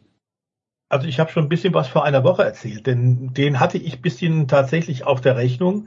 Ist einer der jungen Fahrer, es sind ja zwei neue Fahrer gewesen und ich hatte ihn vor einer Woche bei dir vorgestellt. Ähm, junger Mann, 23 wie konnte ich Jahre das vergessen? Dresden, wie konnte ich das vergessen? Der Voice ist mit dem T3 Motorsport-Team von seinem Papa, da war Papa mit, äh, mit Inhaber, 2021 zu mal zwei Gaststarts in der DTM gefahren und da war er gar nicht schlecht. Er ist aktuell Lamborghini äh, Young Driver, also quasi so ein Junior-Werksfahrer für die italienische Marke. Und deswegen kennt er natürlich den GT3 Lamborghini auch wirklich gut. Aber klar ist, dass die natürlich er und das krasse Racing-Team, für die das auch der erste Sieg jetzt in der DTM ist und entsprechend groß war der Jubel, ähm, die haben natürlich aus diesen widrigen, witterungsbedingten Eifelverhältnissen am Sonntag das Optimale gemacht, während viele andere, wie zum Beispiel René Rast, das Setup nicht richtig hinbekommen haben oder äh, zu viel Risiko gegangen sind bei einsetzendem Regen und bei wieder abtrocknender Piste und bei Safety Car müssen wir sagen, haben sie bei Grasser alles richtig gemacht. Das ist ja ein Team, das tatsächlich äh, schon lange im GT-Sport aktiv ist, von Lamborghini unterstützt wegen der Qualität. Die sind in der Nähe des Red Bull Rings in Spielberg zu Hause und äh, war letztes Jahr mit Mirko Bortolotti schon nah dran, mussten den jetzt abgeben. Mirko fährt für das SSR Racing Team, die im letzten Jahr noch Porsche eingesetzt haben, jetzt Lambo, Samstag gewonnen. Sonntag dann das Desaster. Er konnte weder im Qualifying noch im Rennen teilnehmen, weil es ein riesentechnisches Problem am Auto gab. Und dann stand er tatsächlich, Bortolotti, und das zeigt den Teamgeist auch, er stand bei seinem letztjährigen Team bei Grasser in der Box und hat denen gesagt, kurz vor dem Start des Rennens, Leute, wir müssen einen hohen Luftdruck fahren. Er hat sogar gesagt, und ich zitiere Chef, das war sein letztjähriger Chef, Chef, wir brauchen hohen Druck. Und der hat gesagt, naja, eigentlich ungewöhnlich bei den Bedingungen. Das machen wir eigentlich nicht. Sagt er, doch, Chef, wir brauchen das. Wir brauchen hohen Druck. Das geht. Und das haben sie dann tatsächlich gemacht und das war der Schlüssel. Ähm, der, der Maximilian Paul hat das perfekt auch umgesetzt. Aber man hat gesehen in der Schlussphase, wie er da in sieben Meilenstiefeln auf die Spitze aufgeschlossen hat und dann die Führung übernommen hat. Tatsächlich äh, an dem Mercedes von Lukas Auer vorbeigegangen ist, und zwar spielerisch. Äh, so sehr, dass der Österreicher, das Lukas Auer auch gesagt hat, ich, bra ich brauche gar nicht kämpfen. Der ist so viel schneller. Selbst wenn es jetzt um den Sieg geht, ich kann den unmöglich aufhalten. Und hat dann das sehr clever gemacht, Lukas der punktemäßig nach seiner Verletzung in Daytona im Januar eh bisschen zurück ist, aber am Samstag und Sonntag eine Menge Punkte geholt hat, auch wenn er sich am Sonntag auf Platz drei hat zurückfallen lassen müssen. Das war schlau. Also das hat er richtig clever gemacht, denn mehr ging wirklich nicht. Und ähm, andere haben es komplett verwachst, wie zum Beispiel eben das eigentlich am Nürburgring so stark auftretende Schubert Racing Team, auch mit Sheldon äh, van der Linde, der wirklich nur ein paar Pünktchen geholt hat, die waren einfach nicht konkurrenzfähig. Einer, der aber konstant bei allen Rennen immer das Bestmöglichste aktuell macht und deswegen sozusagen den inoffiziellen Titel DTM Halbzeitmeister hat, ist ein Mann aus Österreich. Jens, das wird dich freuen. Ist der Thomas Preining, der im letzten Jahr, wir erinnern uns ja noch, mit dem Team Bernhard und dem Porsche am Norrisring seinen Debütsieg in der DTM gefeiert hat. Jetzt in diesem Jahr tatsächlich von Porsche umgeleitet wurde. Er ist Porsche Werksfahrer in Richtung des äh, quasi Werksteams Mantai, den Grello fährt und unglaublich viel Punkte schon geholt hat und deswegen aktuell mit 28 Punkten klar vorne ist. Es waren bisher nur drei Fahrer, die in acht Rennen immer in den Punkten waren, nämlich Thomas Preining, äh, Ricardo Feller und Maro Engel. Und wir haben im Übrigen auch, das sollte man noch sagen, ging ein bisschen unter in der Übertragung der Kollegen rund um Eddie. Wir haben jetzt einen neuen Rekord. Es ist ein historischer DTM-Rekord, nämlich acht Rennen in diesem Jahr, acht verschiedene Sieger.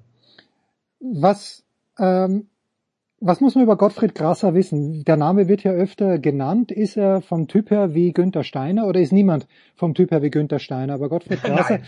okay, Günther gut, Steiner Günther Steiner. das, okay, gut, aber was muss man wirklich über Gottfried Grasser wissen? Ist das jemand, der, der viel cool, durch und durch und ein richtig guter Typ, der DTM und früher auch dem ADAC GT Masters natürlich super gut tut, der eine Riesenfreude hat und eben auch über den Tellerrand hinausschaut im Sinne des Motorsports. Klar will er mit seiner Truppe gewinnen. Klar setzen sie auf sehr hochprofessionelle Art und Weise unterschiedliche Autos aus, geben aber eben auch Youngstern Chance, wie jetzt eben diesem äh, Maxi Paul und das hat sich nun wirklich als, als Glücksgriff erwiesen.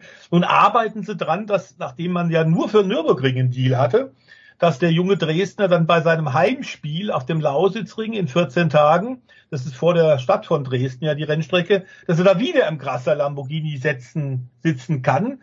Denn das sollte natürlich jetzt das Team und auch den Fahrer beflügeln. Weitere Starts der DTM gehen aber nicht, denn der ist von Lamborghini momentan, mhm. der Maximilian Pauls, auf die äh, European GT Open angesetzt. Das ist eine Meisterschaft in Spanien, eine offene spanische GT-Meisterschaft, sehr gut besetzt. Er hat ja zwei Saisonsiege schon geholt. Da ist immer ein Profifahrer mit einem Paying Driver, einem Gentleman Driver äh, unterwegs. Ähm, und da hat er offenbar eben auch wirklich gute Arbeit schon geleistet, kämpft um die Meisterschaft mit dem Oregon-Team. Und das ist sein Hauptstart in diesem Jahr. Lausitzring wäre möglich die letzten, die nächsten drei Rennen dann äh, allerdings, das wird dann nicht mehr gehen, da wird er vermutlich in Spanien unterwegs sein.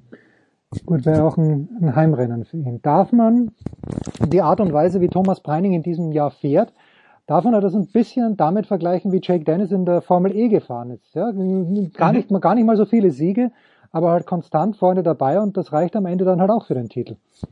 Ja, es reicht nicht nur, sondern er hat ja mit Abstand auch die meisten Punkte geholt und das schlechteste Ergebnis waren mal beim allerersten Rennen der Saison fünf Pünktchen. Wenn du siehst, wie eng das ja immer wieder dicht beieinander ist, allein im Qualifying, wie die unterschiedlichen Hersteller durch eine sehr gute BOP, eine sehr gute Balance of Performance in dieser DTM wirklich äh, auf gleichem Niveau fahren, wir teilweise über Sekundenbruchteile nur im Qualifying sprechen, ob du in Reihe 1 oder in Reihe 5 stehst, dann musst du das erstmal so hinkriegen. Ich glaube, wenn wir bedenken, der, der äh, Thomas Breining ist noch ein junger DTM-Fahrer. Ähm, er hat wahnsinnig viel im letzten Jahr gelernt mh, mit dem Team Bernhard. Ähm, und ganz offensichtlich weiß man bei Porsche, was man an ihn hat. Ähm, er ist klar als Nummer eins jetzt gesetzt nach der Saisonhalbzeit, nicht nur weil er in der Tabelle vorne ist, sondern weil er auch sich sehr gut nach außen verkauft, ruhig, gelassen, ähm, sehr souverän, ist selbst aber in der Tat auch noch jung, hat noch eine große Karriere vor sich. Und das wird jetzt schwierig werden für die Konkurrenz, tatsächlich ihn da von der Spitze abzulösen. Der hat gerade einen echten Lauf. Allerdings haben wir bei Sheldon van der Linde gesehen, der hat einige sehr gute Wochenende zwei, nämlich in diesem Jahr auch schon gehabt, wo er viele Punkte geholt hat. Da haben wir auch gedacht, so, das wird jetzt schwer, den zu knacken. Mal so ein blödes Wochenende, wir haben es gerade gesehen bei Birto, Mirko Bortolotti. Samstag gewinnt er, Sonntag hätte den zweiten Sieg holen können, die Tabellenführung übernehmen können. Da äh, streikt sein Auto und die Mechaniker finden den Defekt nicht. Also wenn du mal so einen blöden Rückschlag hast, dann hast du natürlich gleich auch ordentlich Punkte verloren. Aber aktuell wirken die sehr souverän, das Mantai Racing Team und der Österreicher Hausgras Thomas Preining. So, und dann hat The Voice ja den kommenden, den regierenden, zweimaligen und kommenden Formel 1 Weltmeister schon angesprochen, Max Verstappen. Die Formel 1 macht Pause, der Voice, aber Max Verstappen scheint es ein kleines bisschen langweilig zu sein, denn ich habe das mhm. gar nicht mitbekommen, aber er hat ein Team gegründet, hast du mir gerade zugerufen. Ja, das, die Planungsphase ist da schon vorbei. Es war ja eh klar, dass wenn, wenn er natürlich nach wie vor in der Formel 1 so dominiert, irgendwann wird aber auch seine Karriere zu Ende sein. Er will nicht mehr so lange fahren, wie das ein Lewis Hamilton oder sogar ein Fernando Alonso tut. Das hat er schon öfter kundgetan und ich glaube, das kann man ihm auch tatsächlich abnehmen. Ähm, deswegen denkt er jetzt tatsächlich mittel- bis langfristig schon. Wir wissen, dass er ein begnadeter Simracer ist, da auch schon ein eigenes Team hat. Also wenn er nicht tatsächlich in einem Echtzeitrennauto sitzt, dann ist er bei Computersimulationen mit dabei und fährt mit Fahrern rund um die Welt gegeneinander. Ähm, hat da auch eine Riesenfreude dran, aber jetzt tatsächlich geht es darum, ein Team auch äh, einzusetzen oder erstmal aufzubauen und dann einzusetzen, das ihm dann eben auch noch Möglichkeiten gibt, später bei Veranstaltungen möglicherweise selbst ins Lenkrad zu greifen, aber zunächst mal jetzt dann auch ein bisschen Geld zu verdienen und sich zu etablieren. Er hat das Image des doppelten Formel 1 Weltmeisters.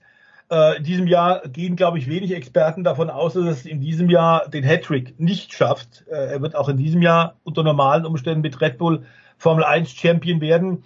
Und damit hat er natürlich tatsächlich jetzt eine Bekanntheit, äh, hat Kontakte zu Sponsoren, sein Management und macht jetzt genau das Richtige draus. Wir wissen das zum Beispiel an Sebastian Löb, der Rekord-Rallye-Weltmeister, hat das ähnlich gemacht. Als er noch aktiv war und Vollzeitpilot, da hat er tatsächlich auch dann ein Rundstrecken-Rennteam aufgemacht, äh, das inzwischen von Freunden und guten Kumpels geleitet wird. Valentino Rossi, du erinnerst dich, hat es ähnlich gemacht. Mit Marco Pececchi kämpft er jetzt tatsächlich das VR46-Rennteam mhm in der Königsklasse des Motorradsports. Also das machen einige Stars und Verstappen macht's ähnlich. Es wird ein GT3-Team werden, sagt er. Er wird ein paar Jahre selbst wohl noch Formel 1 fahren mit seinen 25, aber er wird in äh, spätestens, sagt er, zwei Jahren tatsächlich mit zwei Autos startbereit sein. Er wird schon einige Probestarts 2025 äh, haben, 24 und 25. Ob er dann zum Beispiel in der DTM antritt, das könnte man sich vorstellen. Der ADAC als Ausrichter wird da natürlich alles in Bewegung setzen, um ein Verstappen GT3-Team dann auch dahin zu bekommen. Aber ich glaube, er und seine Leute um ihn sind auch schlau genug zu kapieren. Man muss sich erstmal jetzt dann auch dort einen, einen äh, Wettbewerbsnamen machen. Nur Etikett draufkleben, Verstappen reicht nicht. Du musst dann auch gut sein. Er ist Profi genug und sein Papa Jos und seine Leute, die um ihn rum sind, um zu wissen, dass du für so ein Projekt auch technisches Know-how brauchst. Du brauchst gute Techniker, die werden sie ganz sicherlich kriegen. Und sein erklärtes langfristiges Ziel selbst ist ja, Max Verstappen würde gern nach seiner Formel 1 Zeit dann auch zum Beispiel die 24 Stunden von Le Mans fahren. Als ein Langstrecken, äh, als eine Langstreckenkrönung. Hm. Und das wäre dann durchaus mit seinem eigenen Team sogar möglich. Wahrscheinlich auch das ein langfristiges Ziel von ihm. Ja, jetzt nur unter uns zwei beiden noch zum Abschluss. Verstappen macht es ja nicht mit seiner eigenen Kohle. Der wird er da, wird er da sicherlich Sponsoren finden, einfach mit diesem Namen, den er mittlerweile hat. Die werden sich ihm aufdrängen. Ja, werden sich ihm aufdrängen. Die aber, werden sich ihm aufdrängen. Aber wie viel, wenn er, wenn er wirklich in die DTM einsteigen wollte, in zwei Jahren zum Beispiel, das, das könnte er doch auch selbst, ich gehe mal davon aus, dass der irgendwo ja, zwischen 50 und 70 Millionen verdient im Jahr. Natürlich wird er auch Steuern zahlen irgendwo oder vielleicht auch nicht. Aber wie viel würde ihn, wie viel würde das kosten jetzt? Wenn du sagst, er braucht gute Techniker, ist es dann mit fünf Millionen getan? Das, und, und ist man dann schon sogar weit vorn dabei? Äh, hat Gottfried Krasser in den letzten zehn Jahren überhaupt fünf Millionen ausgegeben? Über welche ja. Größenordnungen sprechen wir da? Ja gut, du kriegst natürlich auch, wie ein Gottfried Rasser kriegt natürlich auch äh, quasi Unterstützung von Lamborghini durch Autos, durch Teile, die er äh, mit Sicherheit unter verbesserten, günstigeren Angeboten kriegt. Wir gehen aktuell davon aus, dass Mercedes, Audi, BMW so etwa pro Auto pro Jahr in der DTM etwa 800.000 bis eine Million mitzahlen, okay. damit die Autos überhaupt eingesetzt werden können. Also in der DTM ist momentan, glaube ich, kein Team dabei, das das komplett aus eigener Tasche finanziert. Das wird nicht zu machen sein. Wenn du jetzt ein Team neu aufbaust, musst dir also auch Equipment kaufen, musst dir LKWs kaufen, dann bist du wahrscheinlich zwischen fünf und zehn Millionen. Äh, da bist du dann wirklich gut dabei. Und das dürfte für Max überhaupt kein Problem sein, A, das selber zu zahlen, aber warum soll er selber zahlen, wenn da Sponsoren Schlange stehen? Die werden bei ihm Schlange stehen. Das wird sicherlich gut funktionieren. Und ähm, das würde ganz sicherlich den GT, GT3 Dreisport weiter noch boosten. Der boomt ja momentan auf allen fünf Kontinenten ohnehin, diese Rennklasse. Und dann so ein Team Verstappen wäre natürlich super als Beschleuniger. Überhaupt kein Zweifel. Nächste Woche versuchen wir dann wieder das Team Mielke und Heinrich gemeinsam an den Start zu bringen. Aber The Voice ist natürlich immer für uns da, Eddie eigentlich auch, aber es ist wohl was dazwischen gekommen. The Voice, ich bedanke mich ganz herzlich bei dir. Wir machen in der Big Show 622 eine kurze Pause und sind dann auf zwei Rädern. Da waren, haben wir begonnen jetzt mit der MotoGP, aber jetzt geht's auf den äh, menschenbetriebenen Zweirädern weiter.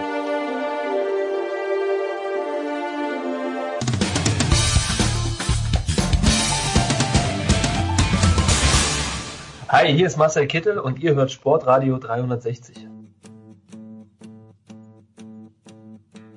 Big Show 622. Es geht weiter mit dem Radsport und äh, ich glaube, er ist nicht in Glasgow, aber er ist äh, für uns da. Sebastian Kaiser von der Bildzeitung Sportfrei, Kamerad.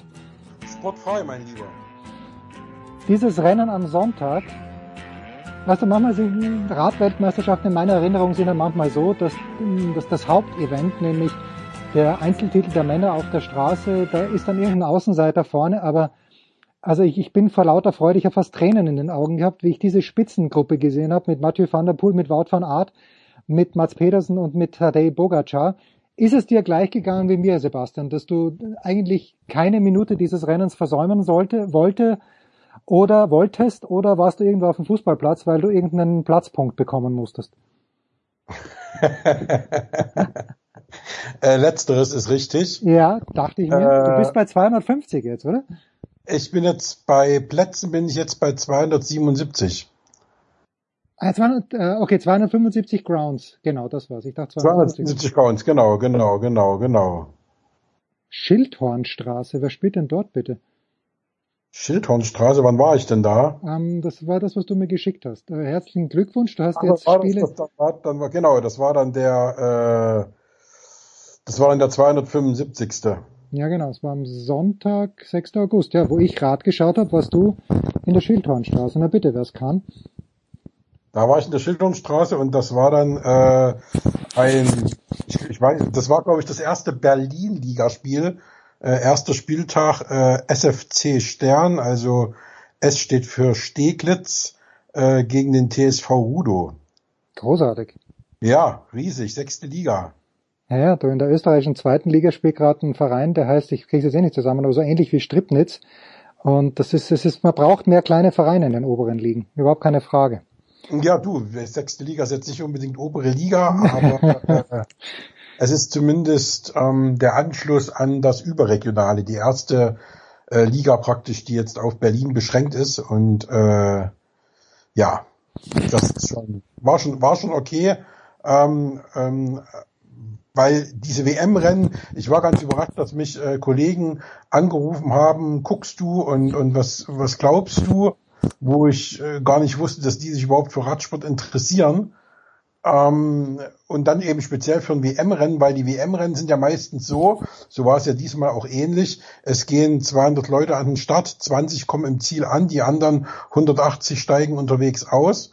Und ähm, ja, dann gewinnt ab und zu mal ein Promi, aber es gab auch schon viele Weltmeisterschaften, wo Leute gewonnen haben, deren Namen nur Insider kennen so und äh, das ist dann immer so ein bisschen das Risiko und deswegen gucke ich mir WM-Rennen eigentlich auch nicht so gerne an. Das ist auch äh, praktisch das einzige Rennen im Jahr, wo Nationalmannschaften fahren, also wo praktisch dann Leute zusammenfahren, die das ganze Jahr nie zusammenfahren. Beim Fußball hat man ja wenigstens 12, 13, 14 Länderspiele im Jahr. Beim Radsport hast du ein Event im Jahr.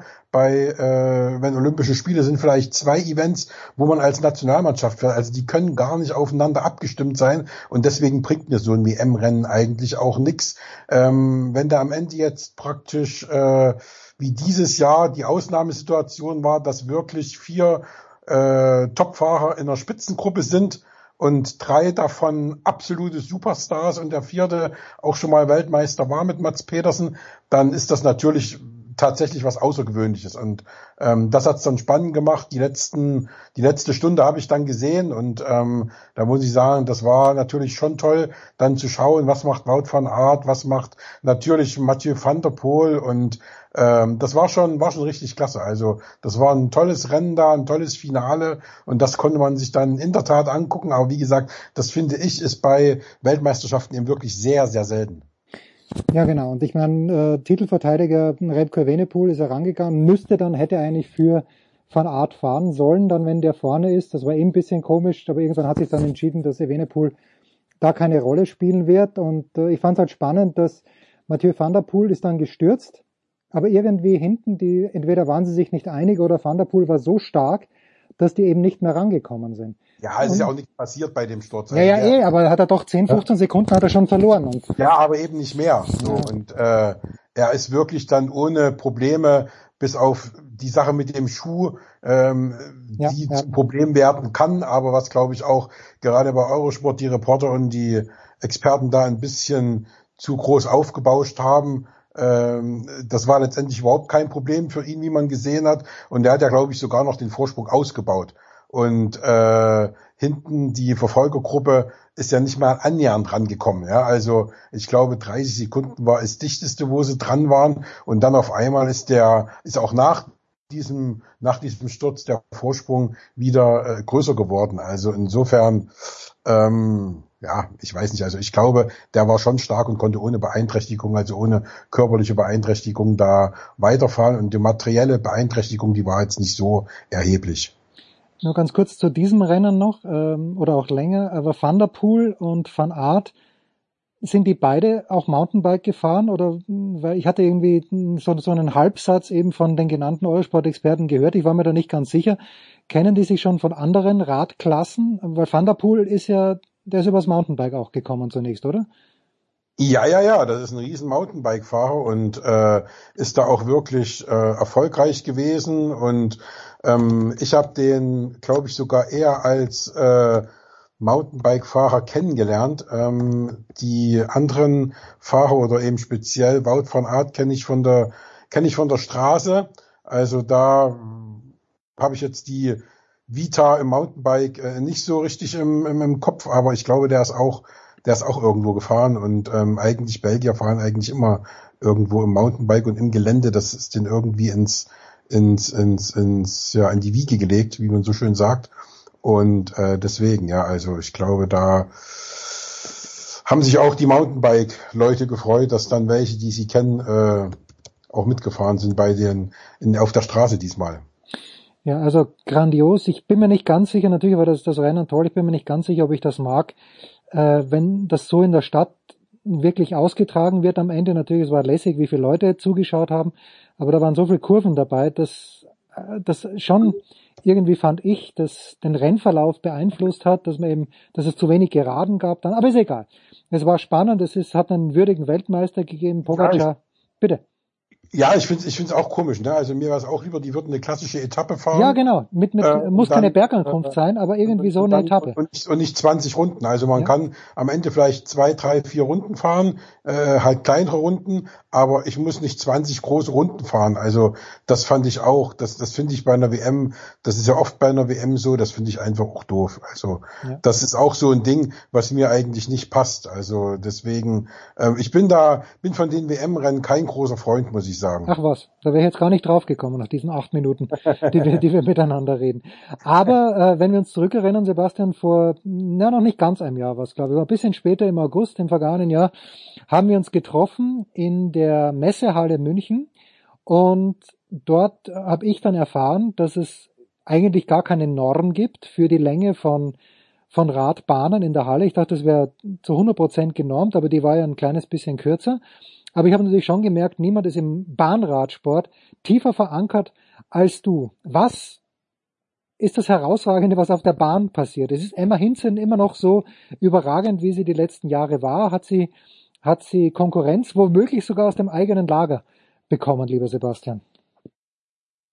Also um hinten anzufangen, äh, bekommen nicht, weil die Konkurrenz war ja schon immer da. Also Lea Sophie Friedrich ist äh, mit ihr zusammen groß geworden praktisch. Lea ist ja anderthalb, zwei Jahre jünger sogar noch als Emma. Beide haben jetzt ähm, eine man, man, man erwischt sich immer dabei, dass man sagt, äh, äh, eine durchwachsene WM, aber die haben natürlich trotzdem eine bislang sehr gute WM gefahren und heute gibt's ja noch äh, Sprint der Frauen, wo beide im Halbfinale stehen. Ja. Und äh, geht jetzt zur Stunde, wir haben jetzt Mittwoch äh, 17.35, jetzt geht zur Stunde gehen die Wettbewerbe da in, in Glasgow los. Also da winkt heute noch Gold und Silber für die beiden. Ähm, das ist natürlich mit den Titeln im Teamsprint, ähm, mit den Titeln im, im Zeitfahren von Emma Hinze, die jetzt als zweite Athletin auf der Welt äh, in allen vier Kurzzeitbereichen mindestens einmal Weltmeisterin ist. Ähm, das ist eine überragende Bilanz. Das ist äh, natürlich auch dem geschuldet, dass sie im täglichen Training den Druck ähm, im Nacken spürt, mhm. weil sie mit Lea Sophie Friedrich in Cottbus zusammen trainiert und auch mit Pauline Grabosch, die ja zu dem erfolgreichen Teamsprint äh, Team gehört und ja mittlerweile, das vergisst man immer, die ist fünfmal Teamsprint-Weltmeisterin. Ähm, die gewinnt zwar in den Einzeldisziplinen nichts, aber als Teamsprint, äh, da ist eine feste Bank und ist da auch schon fünfmal Weltmeisterin. Und wie gesagt, äh, Friedrich und Hinze beide achtmal Weltmeisterin. Ähm, Christina Vogel ist ja die Rekordweltmeisterin mit elf Titeln, also das ist sie nicht mehr lang. Und ja. Ähm, da werden beide sie demnächst überflügeln, gerade weil sie eben noch so jung sind. Und ähm, deswegen ähm, die Konkurrenz, die ist äh, von Emma Hinze schon immer da gewesen. Ähm, das war schon 2020 bei dieser ersten großen WM so, wo beide in Berlin bei der Heim-WM zugeschlagen haben und da äh, gleich die Titel äh, abgeräumt haben. Und äh, das ist seitdem nicht anders geworden. Und sie haben zwar jetzt äh, äh, nicht den Titel im Kairin gewonnen, das war, wenn man so will, so eine kleine Enttäuschung, aber da haben sie einfach mal keinen guten Tag gehabt. Und äh, deswegen hat das nicht geklappt, aber deswegen ähm, muss man da jetzt nicht irgendwie äh, Trübsal blasen. Nächstes Jahr ist Olympia. Ich glaube, da werden die schon wieder dann voll da sein, weil die Titel fehlen ihnen noch. Die haben zwar äh, da im Teamsprint Silber geholt, aber der Rest fehlt ihnen, also Goldmedaille fehlt ihnen noch. Also da bin ich mal gespannt, was das nächstes Jahr in Paris wird. Und die Begeisterung von Bahnradsport ist eben, weil du das Duell eben äh, Mann gegen Mann oder Frau gegen Frau hast und äh, wirklich rasante Disziplinen im Laufe der Jahre dazugekommen sind. Mhm. Also ich habe Bahnradsport schon als Kind geguckt, da gab's nur Sprint und Zeitfahren ja, ja. Und, und, und das war's. Ähm, man stelle sich vor, Lutz Häslich, äh, die Koryphäe des Bahnradsports, zweimal Olympiasieger 80 und 88, wenn der noch, und, und ich weiß gar nicht, ähm, zigmal Weltmeister, ähm, was heißt zigmal eben fünfmal oder so, oder viermal Weltmeister, wenn der noch hätte Teamsprint und äh, Kairin fahren können, wie oft der dann Weltmeister geworden wäre. Ne? Also deswegen ähm, da ist eine tolle Disziplin dazugekommen im Laufe der Jahre, vor allem ab ja, Mitte der 90er eben das Kairin und dann irgendwann der olympische Sprint, der heute Teamsprint heißt. Und das macht's für mich spannend. Die Ausdauerdisziplin, da bin ich jetzt nicht so Fan von. Also Punkte fahren und äh, Zweier finde ich sehr interessant, das, die Sechs-Tage-Disziplin.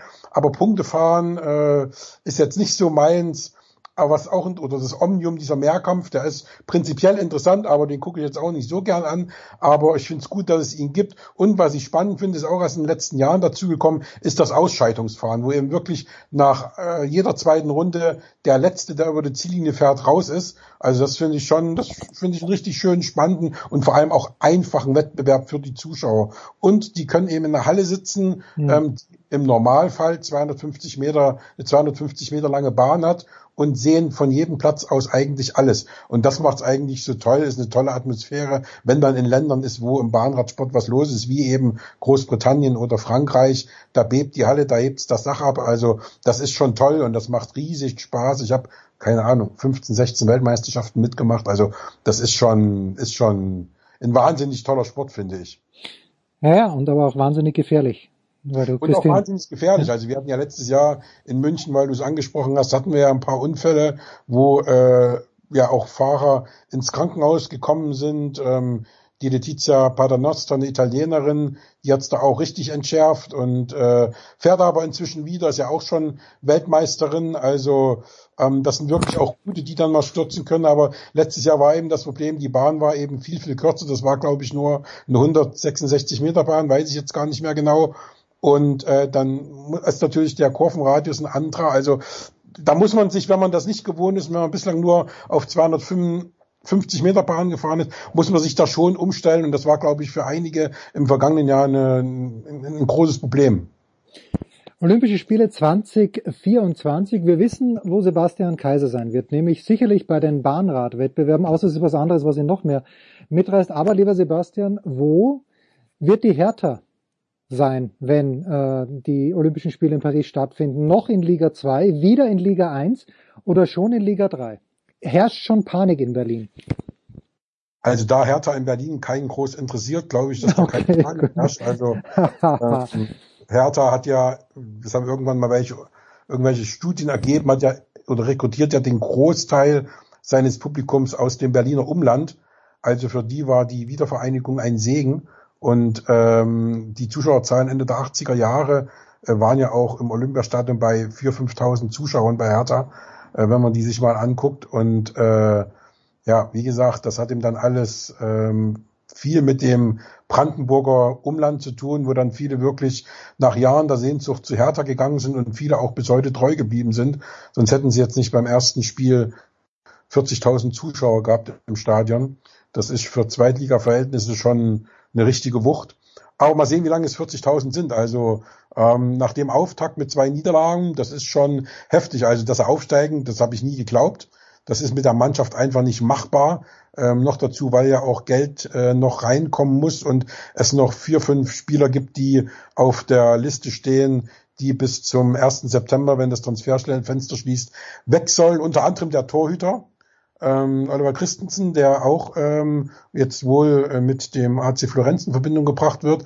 Also da ist schon einiges noch im Gange und im Fluss. Keine Ahnung, ob die da jetzt noch irgendwie jemanden holen. Also sie haben ja bis jetzt in den beiden Spielen auch kein Tor geschossen. Da sieht man eben, dass die Richters und Niederlechners dieser Welt eben auch in der zweiten Liga keinen Freifahrtschein haben. Und äh, da bin ich mal gespannt, was passiert. Also ähm, ich glaube, dass es natürlich von der Besetzung her noch Mannschaften gibt, die auf dem Papier schlechter sind als Hertha. Und deswegen kann ich mir schon vorstellen, dass sie die Klasse halten. Ich glaube aber, sie werden weder im oberen Drittel einkommen ähm, noch absteigen. Also ich glaube, so zwischen 10 und ähm, 15 wird es für Hertha am Ende werden. Und äh, dann werden sie die Klasse halten. Aber ähm, ja, ich würde jetzt auch nicht mein Geld verwetten darauf, dass sie auf keinen Fall dritte Liga spielen ab Sommer 2024. Auch da würde ich mein Geld jetzt nicht einsetzen. Also es wäre für mich nicht die große Sensation, wenn sie durchgereicht werden würden. Allerletzte Frage, Sebastian. Am Wochenende hm, Rasenballsport Leipzig und der FC Bayern haben ja frei, was den DFB-Pokal anbelangt, weil sie sich ja im Supercup treffen. Ja. So, was hast du ich weiß gar nicht, warum mein Sohn so optimistisch ist, der alte Leipzig-Fan, aber Robin ist sehr optimistisch, was die Leipziger anbelangt. Wie, was hast du in den letzten Tagen, Wochen gehört, gesehen von Leipzig? Wie ist da das Gefühl? Ja, das ist schon sehr optimistisch. Die große Problematik war ja, wo niemand wusste, wie wollen sie solche Abgänge ja, kompensieren. Ne? Also ein Guardiol, 21 Jahre alt, ein sensationeller Verteidiger, ist ja jetzt der letzte, der gegangen ist davon. Davor schon eben so ein kreativer Kopf wie Soppersley ähm, von den Kunku, der sich ja nun leider verletzt hat, ähm, ganz zu schweigen, der nun Torschützenkönig war und ähm, Leipzig geprägt hat mit seiner offensiven, ja, richtigen äh, äh, Sturmgewalt. Also die haben da schon Leute gehen lassen müssen, teilweise vielleicht auch.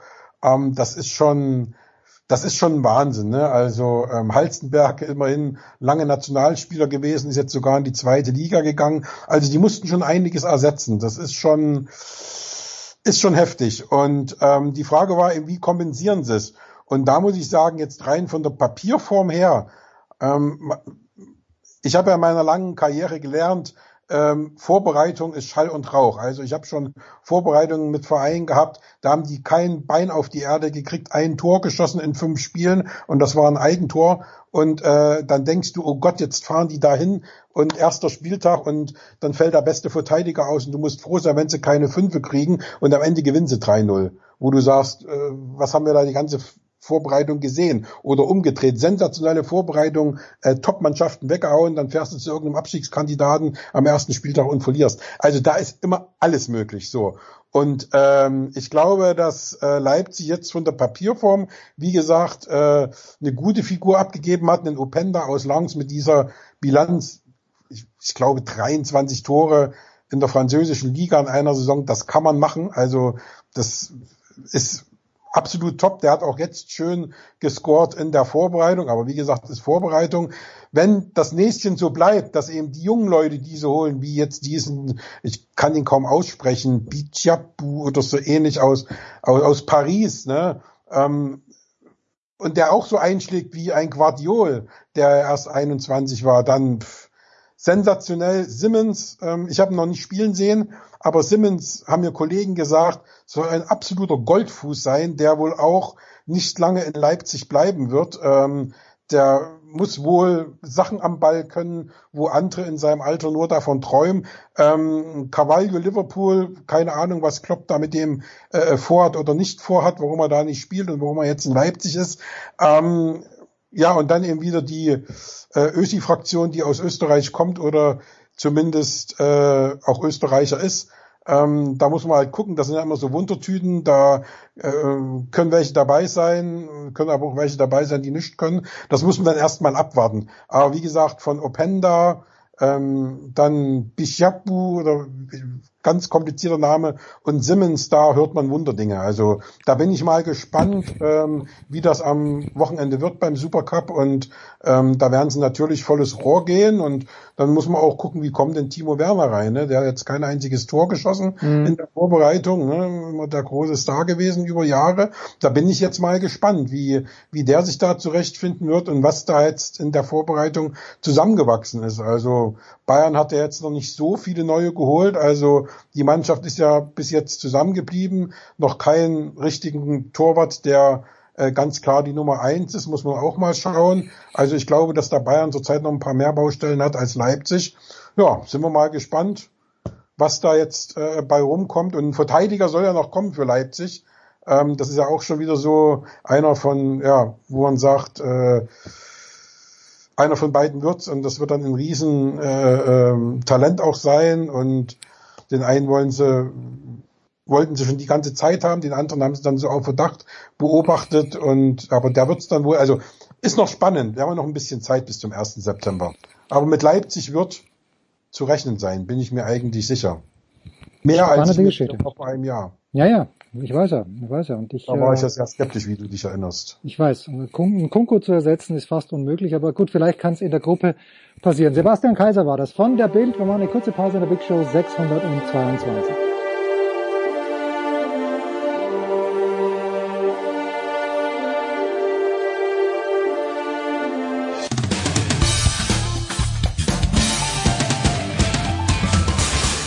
Hallo, hier ist Malaika Mihambo und ihr hört Sportradio 360.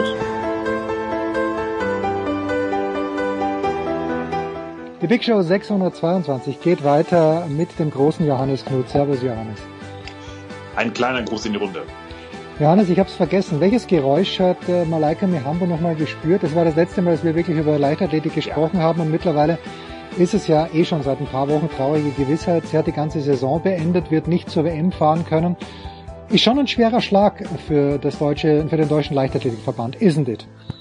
Ähm, ein Peng war das, glaube ich. Ein kleines, sie, sie war sich ah, nicht ein ganz Peng sicher, was, ja, ja, ein ein, Peng. ein kurzer Krampf war oder ein Peng. Und es war definitiv ein Peng, wie wir nun mittlerweile alle lernen durften. Ähm, das ist für den deutschen Leichtathletikverband so ziemlich das Dümmste, was passieren konnte. Wobei ich ja der Ansicht bin, ob das jetzt nur eine Goldmedaille oder Silbermedaille mehr ist oder weniger, das macht eigentlich fast, natürlich macht es einen Unterschied, aber es macht eigentlich, was die, die, die eigentliche Stärke dieser Leichtathletikabteilung aussagt, macht das ist keinen großen Unterschied letztlich, weil es, es zeigt jetzt nur, wenn mal so dieser letzte Goldstaub fehlt, der sonst immer über dieses doch sehr bescheidene ähm, Abschneiden immer gerieselt ist, gerade in Eugene am letzten Tag mal wieder, wie es einfach um, um, um, die, äh, um die Sportart steht. Und das ist ja höchst bescheiden ähm, oder vielleicht auch gar nicht so bescheiden, aber wenn man mal schaut, wer eigentlich theoretisch alles noch da ist, nur halt leider verletzt ist, aber die, die, es zählt nun mal auch zu, zur ähm,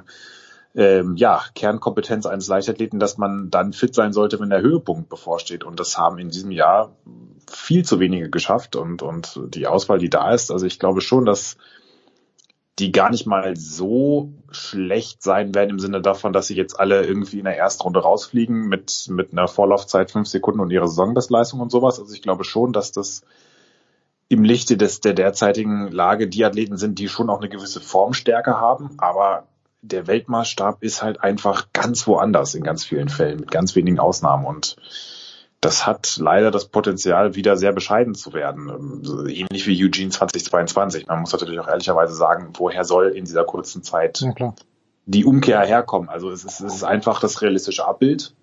Das wird man sehen.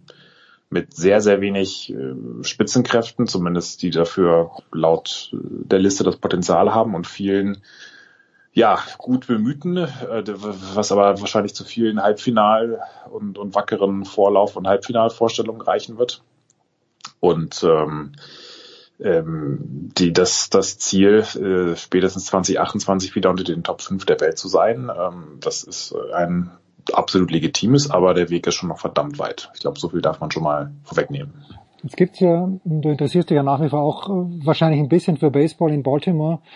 Gibt's den, gibt's den, ja. gibt's den Fall Kevin Brown, den ich gar nicht kenne persönlich, aber und, und dann höre ich diese diese Ansage, äh, wo er eben einfach nur realistisch die Fakten aufzählt, dass die Orioles gegen die Tampa Bay Rays ähm, einfach nicht gut abgeschnitten haben die letzten Jahre und dafür ist er suspendiert worden. Da lobe ich mir doch die offizielle Seite oder ist es die Sportschau-Seite? Ne? Ich habe es glaube ich beim DLV auch gelesen. Also man man weiß sich schon realistisch genug einzuschätzen, oder? Also da, da steht irgendwie Julian Weber als Speerwerfer, ja, und der Hochspringer Tobias Potier, ich sehe es bei Sportschau.de. Also möchte ich den deutschen Leichtathletik, vielleicht sind die ein bisschen optimistischer. Aber sind das auch die beiden, wo du sagst, äh, ich meine mit 2,34 im Hochsprung, äh, ja, kann man natürlich dabei sein. Sind das die beiden, wo man am ehesten, wenn wir denn wetten würden, was wir nicht tun, äh, doch wir tun es bei Neobet, möchte ich an dieser Stelle sagen. äh, aber wenn wir, wenn wir wetten, wär, wär das, wären das unsere zwei Kandidaten? Also eure zwei ja, Kandidaten, ich habe keine. Das ist schon wieder, ich finde das schon wieder so ein bisschen problematisch. Also ähm, Julian Weber ist absolut, auf den würde ich auch wetten, weil äh, das wirklich jemand ist, der, da gibt es eigentlich keinen Wettkampf auf den, der in diesem Jahr nicht auf dem Podium absolviert hat, auf internationalem Niveau. Also da müsste schon, natürlich kann da wahnsinnig viel schief laufen, immer noch, und wenn es blöd läuft, wird das Platz vier oder fünf wieder. Aber äh, der, der wirkt eigentlich doch so gefestigt in diesem Jahr, dass da eigentlich ich, ich sag deswegen oft eigentlich, weil äh, halt zum Beispiel jetzt schon wieder sowas dazwischen kam wie ein leichter Infekt in der Vorbereitung. Schon dürfte er nicht mehr 87, 88, sondern 83 Meter. Aber gut, jetzt bis Budapest, es, es sind ja auch noch ein paar Tage. Sperrwurffinale ist, glaube ich, ganz am Ende. Letzter oder so vorletzter Tag, glaube letzter sogar. Da, bis dahin wird er sich schon wieder äh, in Form bekommen. Bei Tobias Pottier, das ist, das ist leider wieder so ein bisschen so ein Schablondenken. Der ist einmal in seinem Leben 2,34 Meter gesprungen. In, äh, jetzt, glaube ich, bei der, weiß gar nicht, bei welchem Diamond League Meeting in Horzhoff war es, glaube ich. Ja, in Monaco war es, glaube ich, oder was nicht? Bei, oder sogar Monaco. Ja, also ja, ein, ja. ein Springer, ein absolut, ein, jemand, der sich über Jahre jetzt wirklich in diese Weltspitze getastet hat, der auch wirklich sehr viele, sehr oft schon sehr nah dran war, auch bei der Hallen-EM knapp äh, ganz vorne an der Goldmedaille. Ähm, also ich sag mal so jemand, der sich auf wirklich nach einer langen Zeit an diesen auf auf oder nahe 2,30 Meter stabilisiert hat. Das ist eigentlich so der Durchschnitt, den, den er drauf hat. Ich weiß noch mal, wie Gina Lückenkämper mal gesagt hat, dass ihr Trainer ihr eingebläut hat, nur weil sie viermal in der, ihrer Karriere unter elf Sekunden gelaufen ist, heißt es noch nicht, dass sie eine Sub-11 Sprinterin ist. Das, er recht berechnet das so, dass du den Schnitt der zehn besten Leistungen nimmst und da machst du den Schnitt und demnach ist sie, glaube ich, immer noch nicht wirklich rechnerisch eine elf Sekunden, unter elf Sekunden Sprinterin. Das finde ich auch richtig, weil mhm du kannst, du brauchst eine gewisse Stabilität und auch, auch musst ein bisschen Erfahrung zusammenklauben, bis du wirklich auf den Punkt gegen eine so hochklassige Konkurrenz, die dann immer noch mal einen drauflegt, siehe Tamberi, Barschim und andere, dass du da auch wirklich diese Top-Leistung abrufst. Realistisch gesehen traue ich Tobi Potje 2,30 zu. Ich finde das sowieso schon enorm für einen, der noch vor zwei Jahren, nee, vor letztes Jahr in Berlin äh, mir erzählt hat, wie er kaum im, von der Zug, die Zugfahrt von München nach Berlin ohne Schmerzen bewältigen konnte, weil seine Knie ihm, ihm dauernd Probleme machen. Also ähm, meine Kollegen im Re Regionalressort äh, kennen ihn deutlich besser und, und die, die finden das noch viel erstaunlicher. Aber das ist halt so, man nimmt die Weltjahresbestenliste, man nimmt die Ergebnisse, sieht dann, aha, der ist da und da und dann ist er ja automatisch Medaillenfavorit. Ich würde den absolut nicht als mit oder Kandidaten zählen. Im erweiterten Kreis, der, wenn es richtig gut läuft, kann der da wirklich, wenn richtig, richtig viel zusammenkommt, kann der überraschen, aber davon kannst du nicht ausgehen. Also das ist, ähm, das ist einfach nicht realistisch. Top 8 wäre schon ein extrem gutes Ergebnis, finde ich. Und äh, also ich, ich setze da schon noch ein bisschen größere Hoffnung in die Leute, die da schon ein paar Mal vorne waren, siehe Niklas Kaul. Ich würde ihn sogar todesmutig vor einem neuen deutschen Rekordhalter einrangieren, weil Leo Neugebauer einfach bei diesen 8800 Punkten da ist alles Texas, zusammengekommen. Alles da ist wirklich so dermaßen, ich meine, der ist auch dermaßen gut, aber da ist so dermaßen alles zusammengeflossen.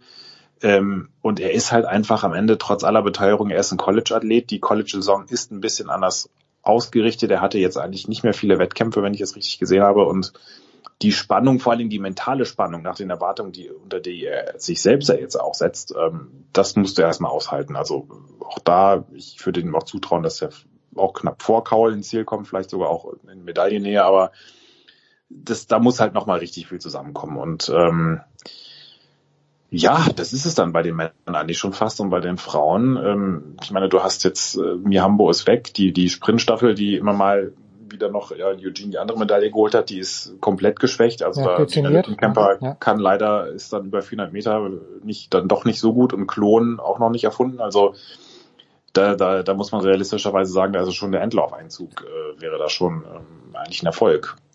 Und dann wird das schon, ja, im Diskus werfen Christian Pudenz absolut äh, hat das Potenzial, ist auch jemand, der wahnsinnig tief stapelt oft. Also da habe ich manchmal das Gefühl, da, da kann der, hat der Körper viel mehr drauf, als der Kopf es manchmal so richtig wahrhaben will. Aber gut, vielleicht ist es auch so ein bisschen Methode, um sich, um nicht zu viel Erwartung auf sich äh, zu ziehen. Ähm, das kann dann natürlich auch immer noch Platz zwei, drei werden. Das kann aber auch Platz vier, fünf oder sechs werden. Und ähm, dann, dann wäre ich mit meinen Wetteinsätzen schon relativ weit am Ende. Und das ist aber auch, auch das ist nicht wirklich überraschend.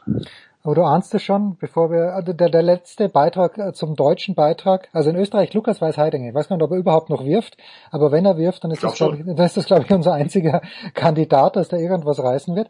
Aber du weißt, äh, kein Leichtathletiksegment ohne die Frage nach der Befindlichkeit von Konstanze Klosterhalfen. Sie ist nominiert worden, aber die Saison ist für sie, und das habe ich mit dir ja auch besprochen, überhaupt nicht gut gelaufen, mit welchen Ansprüchen, du hast sie ja nicht genannt und natürlich hast du sie auf deinem Zettel gehabt, aber du hast sie nicht genannt. Also fährt die nach, nach Budapest, damit man mehr ist, damit der, der Lauf zustande kommt, der Finallauf und damit nicht so wenig Teilnehmer sind.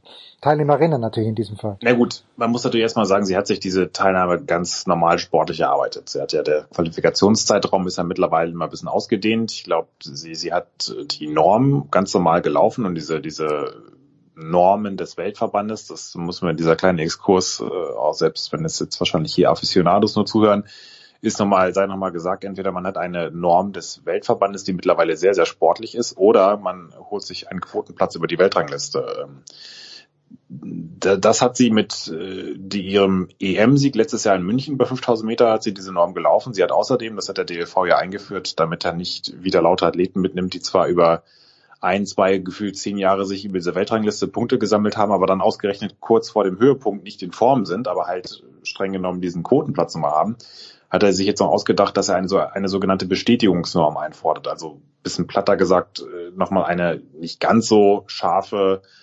Leistungsbestätigung, mit der der Athlet im Grunde zeigen soll, dass er fit ist. Das finde ich auch absolut okay, weil wenn man bei einer Weltmeisterschaft startet, bei Weltmeisterschaften, dann sollte man schon den Anspruch haben, dass man da nicht nur irgendwie Anführungszeichen nur ein bisschen Erfahrung und tolle Begegnungen mitnimmt, sondern dann sollte es auch sportlich doch doch eine, eine, eine realistische Chance da sein, dass man zumindest irgendwie in die nächste Runde oder den Endkampf kommt und äh, oder die Nähe dieses Endkampfs äh, und ähm, oder zumindest seine Saison an seine rankommt und das war in der, im letzten Jahr in Eugene durch die Bank weg überhaupt nicht der Fall. Das ist aber lustig, es ist schön, wie du das weiter runterstapelst. Okay. Genau. Bestzeit, ja, genau. ah, okay, okay, nur, nur weiter, entschuldige.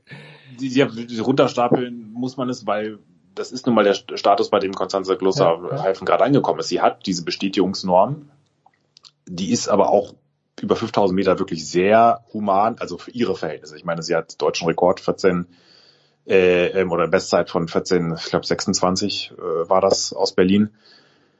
Da ist sie ja ähm, in Stockholm, glaube ich, in einem Rennen ist sie ja halbwegs, äh, war sie zumindest, glaube ich, noch im 14er Bereich oder, oder knapp im 15er Bereich.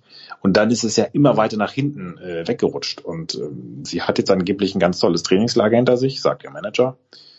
Ähm, aber sie hat ja Zweifel, ohne Zweifel hat sie ja eine Phase auch hinter sich, in der sie völlig jenseits von jeglicher Form war, zu einem Zeitpunkt, in dem du eigentlich dich an die Bestform rantasten willst. Und da war sie so schlecht in Form, dass sie in einem bei deutschen Meisterschaften chancelos gewesen wäre gegen Athletin. Also das ist, da, da kann mir keiner erzählen, dass jetzt plötzlich in dieser kurzen Zeit, in diesen paar Wochen noch äh, ein derartiger Leistungsschub kommen soll, der garantiert, dass die Athletin wirklich ernsthaft konkurrenzfähig ist. Zumindest nach dem Standard, den sie ja selber hatte. Ich lasse mich gerne überraschen, das wäre nicht das erste Mal, auch, in München äh, hat, hat sie auch viel überrascht ähm, mit ihrem EM-Triumph über 5000 Meter. Aber wenn wir uns jetzt mal anschauen, was da über 5000 Meter, also nicht nur dort, international, bei, auch bei den Frauen, gerade bei den Frauen, ich sage nur Faith Kipiegon, ähm, angeboten wird, das ist eine fast andere Sportart. Und ähm,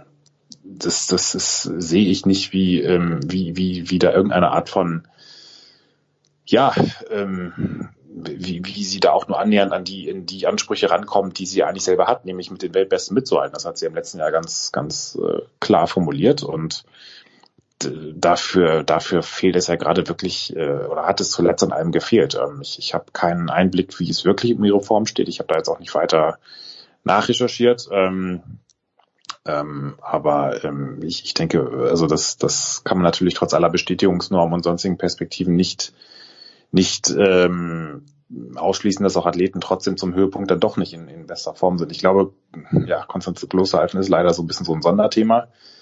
Aber es zieht sich schon, so viel kann ich auch anfeaturen, wir erscheinen ja wann, Donnerstag Nachmittag. Es zieht sich schon so ein bisschen dadurch, äh, ja, durch, ja. durch, durch die ganze ähm, Verbandshistorie, dass die Zahl der Verletzungen wieder zunimmt. Und das hat ganz, ganz unterschiedliche Gründe. Deswegen sage ich auch bei Klosterhalfen, das ist immer so ein bisschen so ein, so ein Sonderfall, weil man da einfach wahnsinnig intransparent agiert und einfach nicht weiß, was Sache ist. Aber insgesamt sieht man doch, dass die Athleten insgesamt wieder deutlich übermüdeter, gestresster ähm, und überhaupt ausgelaugter sind. Und das hat sicherlich auch mit diesem Rückstau an, an Events zu tun, dass nach Corona halt jetzt ganz viel innerhalb von kurzer Zeit folgt. Aber ähm, insgesamt scheint da doch dieses Gesundheitsmanagement nicht wirklich optimal zu verlaufen, obwohl der DLV ja ausdauernd beteuert, dass er da viel tut. Und äh, so viel kann ich verraten, noch als kleine Recherche vor der WM, da gibt es durchaus Hinweise, dass dem vielleicht doch nicht so umfassend, äh, das nicht, nicht so umfassend der Fall ist, wie manchmal propagiert wird. Aber ähm, Wahnsinn. Fakt ist, dass, dass, die, dass, dass die Nationalmannschaft der Versehrten gerade Grunde fast prominenter ist als das Aufgebot, das antritt, ähm, wenn man mal die Liste gut durchgeht von Leuten, die alle fehlen. Und das sollte schon zu denken geben. Absolut. Johannes, uh, I let you go on this one, ähm, aber vielleicht werden wir vor oder dann während der WM auch ähm, die Möglichkeit mit, miteinander zu sprechen. Gibt es ein, zwei Athleten oder Athletinnen, auf die du richtig gespannt bist, international gesehen jetzt natürlich, mhm. ja, die, die bei der WM, wo du jetzt nicht weißt, aber wo du wirklich jetzt auch einfach neugierig bist, wie gut ist er, sie gerade drauf? Boah, ja, das ist, äh, ich, ich muss ja sagen, ich bin insgesamt, äh, ich zittere jedes Mal so ein bisschen, weil ich mir denke, die, die haben schon in diesem Jahr äh, eigentlich gefühlt, das stimmt natürlich nicht ganz, aber das ist fast überall wackelt an allen Enden und Enden irgendwelche Rekorde, Meeting-Rekorde, Bestmarken. Es sind natürlich vor allem die Laufstrecken mit diesen neuen Superspikes oder mhm. gar nicht mehr so neuen Superspikes. Es sind aber auch viele andere Disziplinen.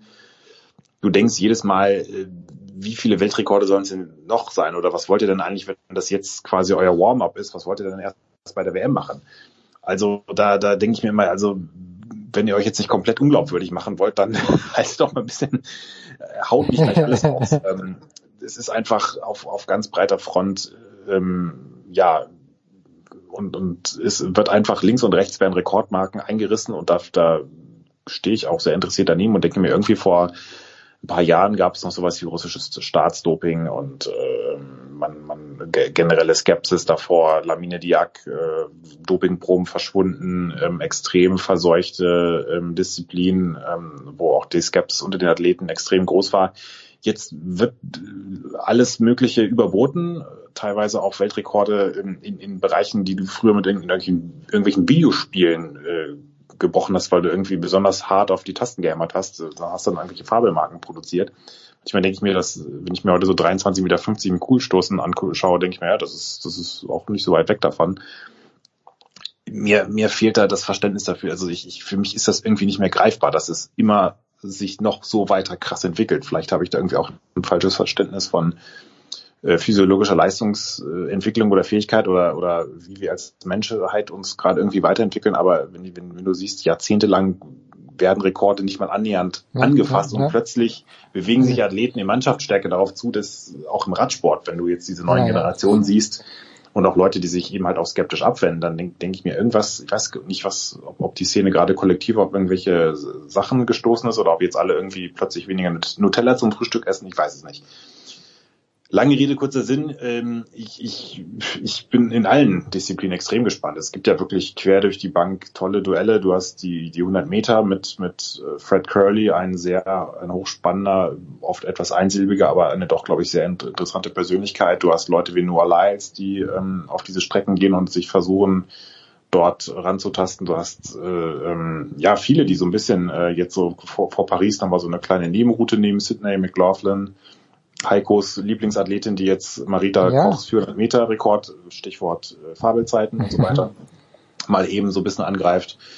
Ähm, das sind äh, ja wahnsinnig spannende ähm, werden, Geschichten. Werden wir, die ganze Laufszene ist ja. gefühlt jede jede jede lang Mittellangstrecke ist ist in irgendeiner Rekord in irgendeinem Rekordgriff. Ähm, Kipiegon haben wir angesprochen, Jakob Ingebrigtsen ist irre gut und irre schnell unterwegs. Äh, das jetzt so, so, sogar wieder Hisham El Gerush in äh, Gerush ähm, Weltrekord in Reichweite geraten. Ähm, ich, ich freue mich eigentlich in erster Linie darauf, dass vielleicht und das dann damit pulverisiere ich gerade meine eigene ähm, Einleitung so ein bisschen, dass so ein bisschen diese diese Rekorde, zumindest auf den Laufstrecken ja auch deswegen ein bisschen in, in den vielleicht auch mal wieder ins Hintertreffen geraten, weil es ja wirklich auf die Duelle ankommt, auf nicht, dass dass man eine Zeit läuft, sondern auf eins, zwei, drei. Und äh, da kam es ja auch im letzten Jahr zum Beispiel in Eugene zu diesem tollen Ereignis, dass eben Inge Gebrigtsen sich mal im Sport komplett verrechnet hat und dann in Jake Wickman plötzlich äh, Weltmeister wird vor der gesamten Elite und der jetzt leider dieses Jahr nicht dabei ist, zu dem hatte ich äh, letztes Jahr in München mich mit ihm noch unterhalten. Mhm. Und der mir sehr nett erzählt hat, dass er eigentlich ein Läufer ist, der, der, der das Laufen eigentlich hasst und das Training. Er mag nur diesen Wettkampf, aber er, mag Laufen eigentlich überhaupt nicht. Also diese, diese Kilometerschrubberei, was ich faszinierend finde. Läufer, der das Laufen nicht mag. Aber solche Geschichten werden vielleicht mal anders nochmal erzählt. Es ist, es bleibt auch so viel übrig. Ähm, und ähm, ja, das wird, ich glaube, es wird eine sehr nette WM.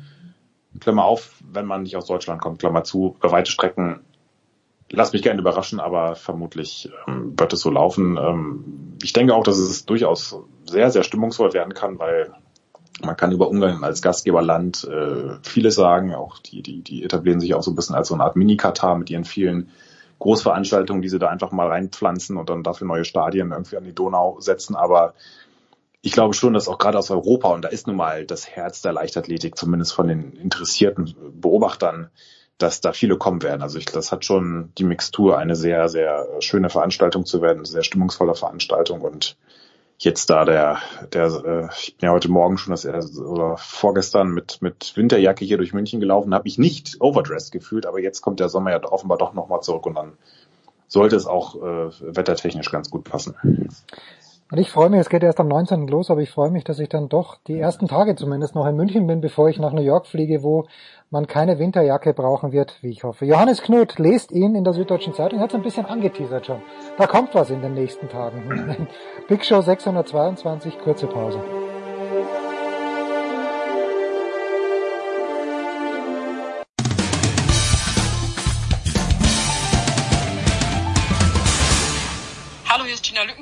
Und ihr hört Sportradio 360.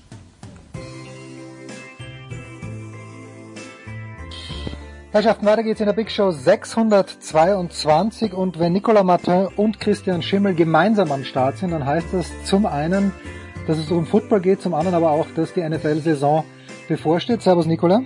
Hallo. Servus Christian. Ein wunderschön.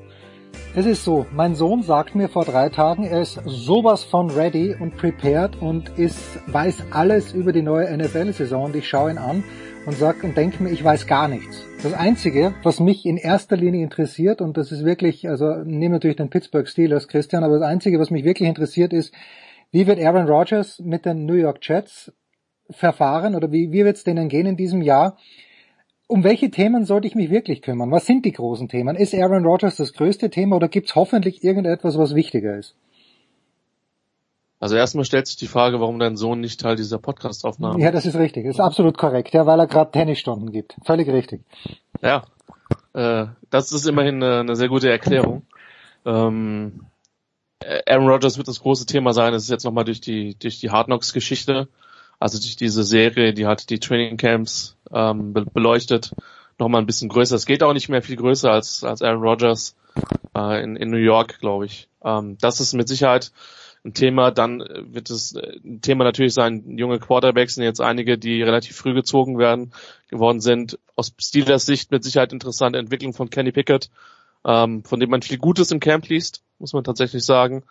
Ähm, äh, und natürlich das leidige Thema Verletzung tatsächlich. Ja, also ähm, gibt es Leute, die sich schon quasi in der Preseason rausschießen, weil sie irgendwie drei Starting Offensive Liner verletzt haben. Das ist bis jetzt in der Extremform bei noch keinem passiert, auch wenn beispielsweise Baltimore schon die eine oder andere längerfristige Verletzung hat. Ähm, es gibt genügend Themen und im Zweifel ähm, hast du dann einen Coach wie Sean Payton, der dann ähm, vor zwei Wochen meint, äh, über seinen Vorgänger ein bisschen abzulästern. So diese alte Nummer, wie wir sie im Fußball oft haben, von wegen die Mannschaft war nicht fit genug. Ähm, also die Themen schreiben sich selber und äh, die Preseason wird ja mit Sicherheit, wenn der, wenn der zweite Football nach dem Hall of Fame Game mal gespielt wird, äh, genügend Themen auch, auch liefern. Ich glaube, das ist so zum Beispiel, also bei mir ist es wirklich so, die Preseason, weil es immer heißt, Football ist back und für uns ist Football ja nicht back, weil wir ja quasi europäischen Football seit, seit April, Mai haben. Aber der Punkt ist tatsächlich, du schaust einfach, wer in anderen Abführungen überlebt diese Trainingscamps, weil jedes Jahr äh, passieren da Kreuzbandrisse, Achillessehnenrisse, was weiß ich nicht alles, wo Leute dann fürs, fürs Jahr raus sind. Und letztes Jahr die Ravens sind ja im Grunde genommen schon gerupft aus dem Trainingscamp gekommen, äh, beziehungsweise aus der Preseason und das hat sie ja das ganze Jahr verfolgt. Also tatsächlich bei mir ist es so, ich, ver ich verfolge die Spiele viel weniger, weil da auch gerade wenn zweite und dritte Garde drauf sind, dann geht es auch teilweise um Sachen, die die Coaches sehen wollen, wo wir ja gar keinen Zugriff drauf haben, was es dann irgendwie noch schwieriger macht zu, zu, zu sehen oder zu verstehen, was da genau, was die da genau sehen wollen. Aber wer, wer kommt, wer kommt da raus? Die eine oder andere Starterfrage zum Beispiel, wer wird bei Quarterback Starter in Washington, äh, nee, nicht in Washington, in, bei den Bucks oder in Indy, aber ähm, es wird dann nicht jedes Spiel dann ähm, jede Nacht geschaut, weil dafür sind die dann teilweise einfach so interessant.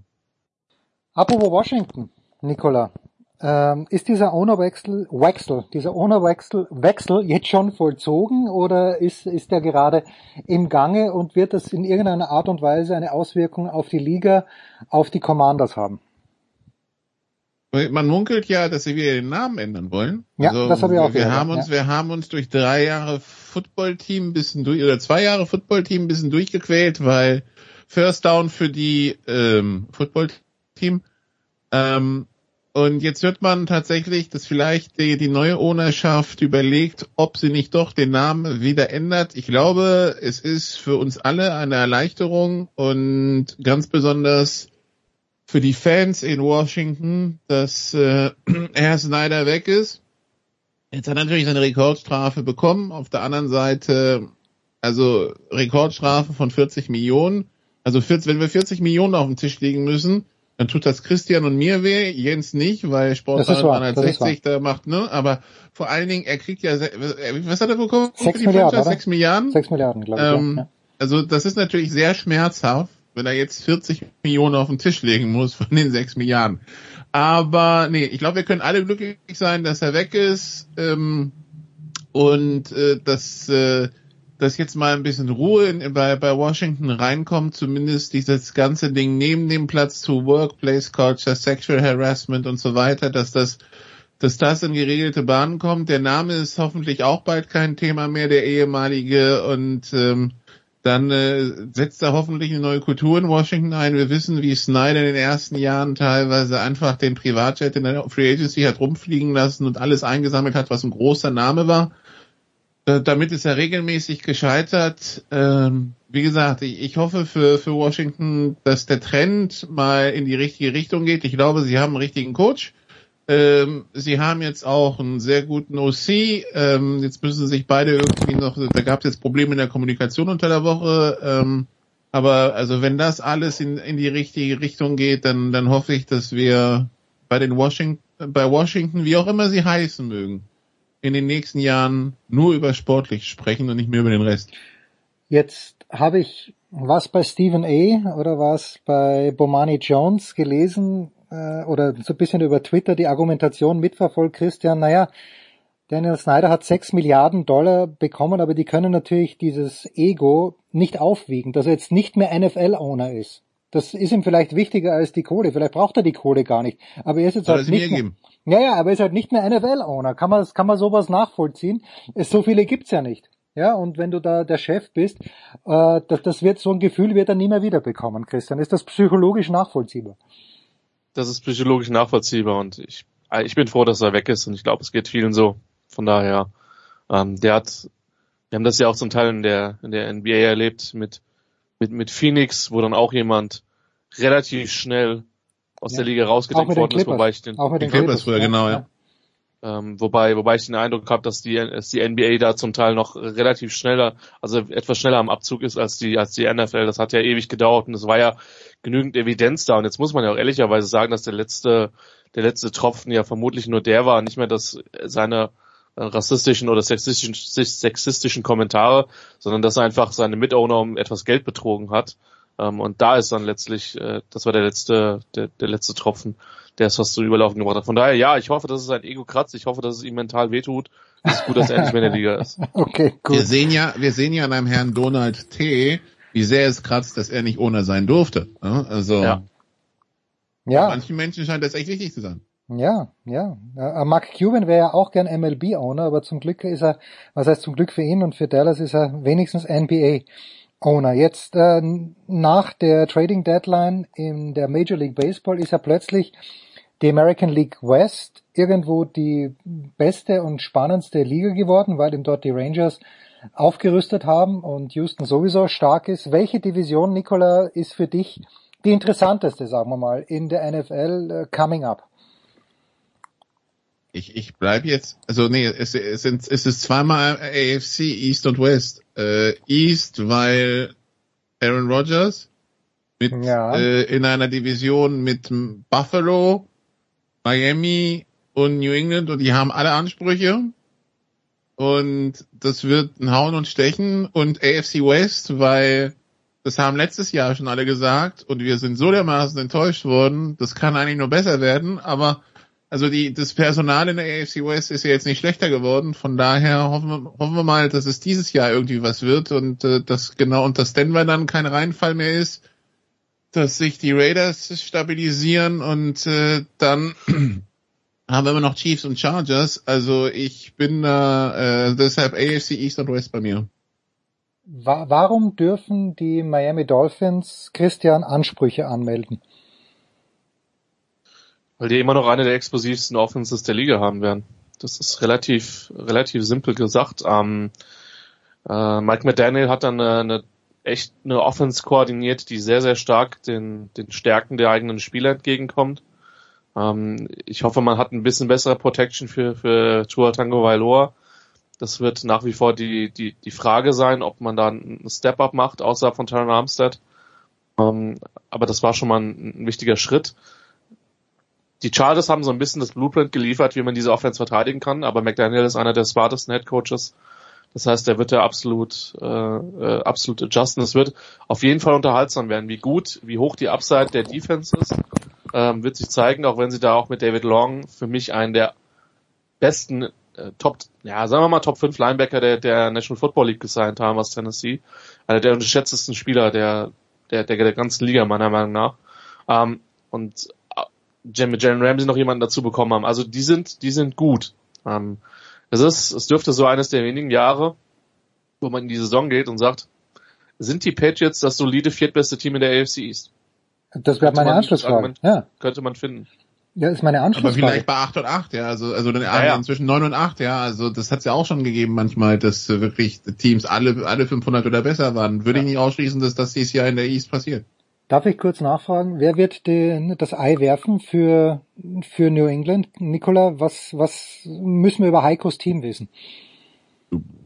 Was, also ich weiß, ich glaube nicht, dass sich da groß was ändern wird. Äh, ich wüsste jetzt nicht, also die, die, die Patriots sind ja eigentlich, ich meine, sowas, äh, warum sollte es da Änderungen geben? Also um die Frage zu beantworten, Mac Jones. Ja, ja, ja, ja, genau, ja, ja, ja, klar, ja, ja, aber, aber die, die Alternativen heißen Trace McSorley und Bailey Zappi, so. Na gut, also Zappi hat ja schon gezeigt, dass er kein komplett, also dass er durchaus die Offense exekuten kann. Ich glaube, spannend wird halt tatsächlich eher, ähm, mal abgesehen davon, dass das weiß nicht, Nikola, wenn ich auf die Receiver Squad schaue, sage ich halt irgendwie, okay, Smith Schuster ist brauchbar. Wie viel hat Parker noch left im Tank? Über Tyron Taekwondo Thornton, den letztjährigen Second Rounder, liest man sehr viel, vor allen Dingen viel Schlechtes leider. Ähm, haben einen sehr, sehr interessanten Undrafted oder äh, Undrafted Free Agent im, im, im Camp mit, mit, oder 600 war es, Cation Booty. Ähm, das ist das Problem. Das ist das, was mir eher Sorgen machen wird. Ähm, ich glaube nicht, dass Mac Jones nochmal noch mal so zusammenfällt wie letztes Jahr weil da hatte ich schon den Eindruck, Nicola, dass da einfach auch die, die Chemie so, auch zwischen OC und Quarterback so schlecht war, dass sich das nachhaltig auf, auf, das, auf das Spiel ausgewirkt hat. Und dann noch, ja, Nicola, bitte, bitte. Nicola, nee, nee, die, also ich, ich finde es eh spannend, wie es, wie es in New England ähm, äh, läuft. Also letzt, also vorletztes Jahr haben sie, glaube ich, über ihren Möglichkeiten gespielt und das sah ja lange Zeit sehr gut aus, aber irgendwie ist das Kartenhaus dann doch zusammengebrochen. Letztes Jahr, letztes Jahr waren die Patriots für mich irgendwie nur ganz schwer zu fassen, muss ich sagen. Von daher bin ich echt gespannt auf dieses Jahr. Wie gesagt, diese, diese Division wird vogelwild. Also von daher, weil Buffalo rennt den Träumen hinterher und schafft es ja. irgendwie nicht. Die, die Jets könnten jetzt zum ersten Mal seit 20 Jahren so gefühlt kompetitiv sein. Ähm, die Dolphins die wollen ja auch den ganz großen Wurf, weil die seit Jahren eigentlich im Mittelfeld rumdümpeln oder im hinteren Mittelfeld und irgendwie die großen Zeiten von Marino, da, da, da, äh, da, träumt man noch von, aber die sind halt auch schon über 25, bald 25 Jahre her und halt die Patriots, ja, und die Patriots, da messen wir sie halt an dem, was sie uns die letzten 20 Jahre geboten haben und da ist es natürlich weniger als das, was wir von ihnen kennen. Von daher ist, ich finde diese ich, ich muss mich selber dran gewöhnen an diese AFC East, dass es nicht mehr die Patriots vorne sind und dann irgendwie der Rest, wo es komplett egal ist, wer dann Zweiter, Dritter und Vierter wird und nicht in die Playoffs kommt, sondern dass es jetzt quasi alle und die Patriots vielleicht heißt. Und das ist ja auch ganz erfrischend. Ja, der trendy Pick im letzten Jahr war dann ja immer Buffalo mit Josh Allen. Christian, gilt das für dieses Jahr auch noch, weil irgendwie dieses, dieses Fenster, von dem er immer spricht, mich dünkt ja fast, als ob das für Buffalo mal kurz aufgegangen ist, aber jetzt möglicherweise nur noch einen kleinen Spalt offen ist. Würde ich tatsächlich, ich würde die Bills tatsächlich als Favoriten sehen, ja. Nein, also, insgesamt, insgesamt, okay. Auch insgesamt, also für mich, für mich stehen, stehen Bills und, und Chiefs über dem Rest, in der AFC immer noch. Ähm, es gab so ein paar Veränderungen, aber das Ding ist halt, dass auch der eine oder andere äh, Draftpick in den letzten Jahren jetzt so langsam äh, wirklich auch eingeschlagen ist, jemand wie, wie Rousseau, ähm, auch Oliver haben sie, haben sie vernünftig eingesetzt. Also klar, es muss ein bisschen mehr von Kai Elam kommen, der letztes Jahr noch, noch sehr überschaubare Spielzeit hatte, aber das ist immer noch ein brutal tiefes Roster. Die beiden stehen für mich immer im Rest. Ähm, es, die Bengals sind mit Sicherheit eine Mannschaft, die ich, die ich ganz hoch auf der ähm, auf, auf der Klaviatur habe. Ähm, die Ravens sind super spannend, muss man sehen. Hat man jetzt den Eindruck schon gehabt, dass es ein bisschen Frustration zwischen Lamar Jackson und der Offense gab, aber es ist noch sehr, sehr früh. Ähm, wer kommt aus, der, aus dem Westen raus, außerhalb von den Chiefs? Nicola hat es angesprochen, so Chargers mit dem neuen Offensive Coordinator. Könnte spannend werden. Ähm, es gibt eine ganze Reihe von Teams, aber das Ding ist, ähm, dass, dass gerade Bills Bengals ähm, und insbesondere die Chiefs halt für mich in, in, in der AFC der Favorit sind und wenn die Chemie halt stimmt, halt auch die Jets. Wenn man sieht, was die Jets letztes Jahr für eine Defense hatten, der Skillcore ist da. Protection ist ein großes Fragezeichen. Ich glaube, dass der Aaron Rodgers öfter mal den, hm. den Peyton Manning geben äh, wird und da ein paar sehr nette Soundbites liefern wird, weil die O-Line nicht gescheit blockt. Ähm, das wird mit Sicherheit interessant werden. Das ist der, der Spot, wo die Jets auch attack zu attackieren sind. Ähm, aber das sind für mich, sage ich mal, die Mannschaften, die ähm, die, äh, die ich auf dem Schirm habe. Außenseiter-Chancen für die Jaguars, um sie noch zumindest mal genannt zu haben. Hat einer von euch, vielleicht sogar beide, habt ihr schon in diese Netflix-Serie reingeschaut? Quarterback. Quarterback, nee, noch nicht. Muss ich, äh, steht, da, steht als nächstes auf der Liste für die Flüge, aber dafür muss ich, die, die Vorherserie müssen wir vorbei sein. Leider auch nicht. Ah, okay, ich sage, ich, äh, Spoiler, nee, nicht Spoiler nicht mal, aber ich habe mir da was anderes erwartet. Irgendwie, ja. Naja, gut, also äh, sprechen wir dann drüber, wenn ihr es gesehen habt. Äh, lasst uns eine kurze Pause einlegen über die NFL. Wird eh noch genug gesprochen werden in den kommenden Wochen und Monaten. Jetzt wenden wir uns nach einer kurzen Pause dem deutschen Fußball zu. Football, selbstverständlich, um Gottes Willen.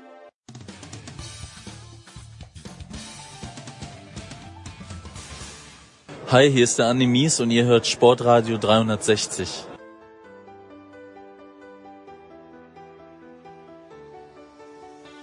Big Show 622 weiterhin in der Leitung Nicolas Martin und Christian Schimmel. Und Nicolas, es gab ja Nachfragen auch über, über Mail, die ich dann freundlich beantwortet habe, warum denn so wenig über die GFL nur mehr kommt, wo wir doch die letzten Jahre immer ein, ein wöchentliches Segment eigentlich hatten. Und ich habe da versucht zu erklären, dass, ähm, ja, dass halt es nicht mehr so ist wie in den letzten Jahren. Jetzt seid Christian und du aber doch ab und zu bei Spielen am Start. Ich weiß nicht, inwieweit du elaborieren möchtest, ähm, wie, wie nah ihr noch dran seid an der GFL, weil ihr seid ja noch sehr nah dran, eigentlich aber halt irgendwie in anderer Funktion als die letzten Jahre. Ja, wo, wobei inzwischen also seit ein paar Wochen, sagen wir es mal so, sehe ich vielleicht ein paar Sachen anders, aber ähm, es ist tatsächlich so, dass äh, in, in der Offseason entschieden wurde, dass GFL TV eingestellt wird. Ja. Also sprich diese, diese Zusammenfassung der Spiele, also diese Spielberichte äh, zugunsten von Zusammenschnitten von Touchdowns. Und wem jetzt vielleicht nicht ganz bewusst ist, was der Unterschied ist, ja, so alle Spiele, alle Tore von Sky oder so, ein Spielbericht erzählt halt die Geschichte des Spiels, eine Zusammenstellung von Touchdowns ist halt eine Zusammenstellung von Scores. Wer den Unterschied nicht sieht, nimmt sich einfach den, die zweite Halbzeit vom letzten Super Bowl und überlegt mal, wenn man nur die Touchdowns sieht, erzählt das die Geschichte von der zweiten Halbzeit. Und äh, das ist ein, also das, das ist wirklich sehr passend gewesen, dass das gerade zu dem Zeitpunkt passierte, wo in etwa GFL TV eingestampft wurde. Ähm, weil da, da sieht man den Unterschied. Und sagen wir es mal so, die Kommunikation von der Liga mit uns war jetzt in der Offseason überschaubar gut, um nicht zu sagen nicht vorhanden und ähm, deshalb war das dann irgendwann so, okay, wenn wir haben das immer freiwillig gemacht, haben uns die Zeit genommen und das ist immer ein bisschen Vorbereitung plus die Aufnahmen und so weiter, da bist du immer mit, mit ein paar Stunden am Start pro Woche.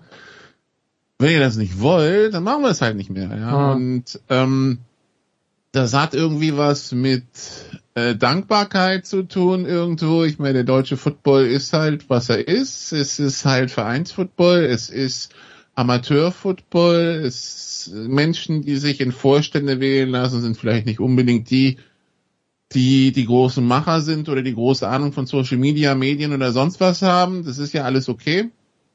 Bloß dann musst du vielleicht nicht den Leuten auf die Füße treten, die versuchen dir zu helfen. Ja? Und das war halt, das ist halt der Punkt, wo es ein bisschen schmerzhaft war da im April, Mai.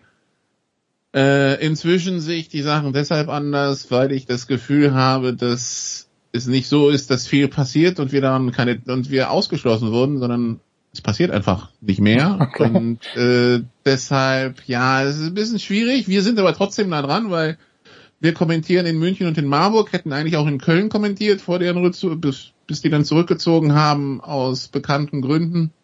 Ich bin auch ein bisschen in Braunschweig unterwegs. Also von daher, ich krieg genug mit, ich bin oft genug dabei, ich sehe wahrscheinlich immer noch mehr GFL-Spiele als die meisten vor Ort im Stadion.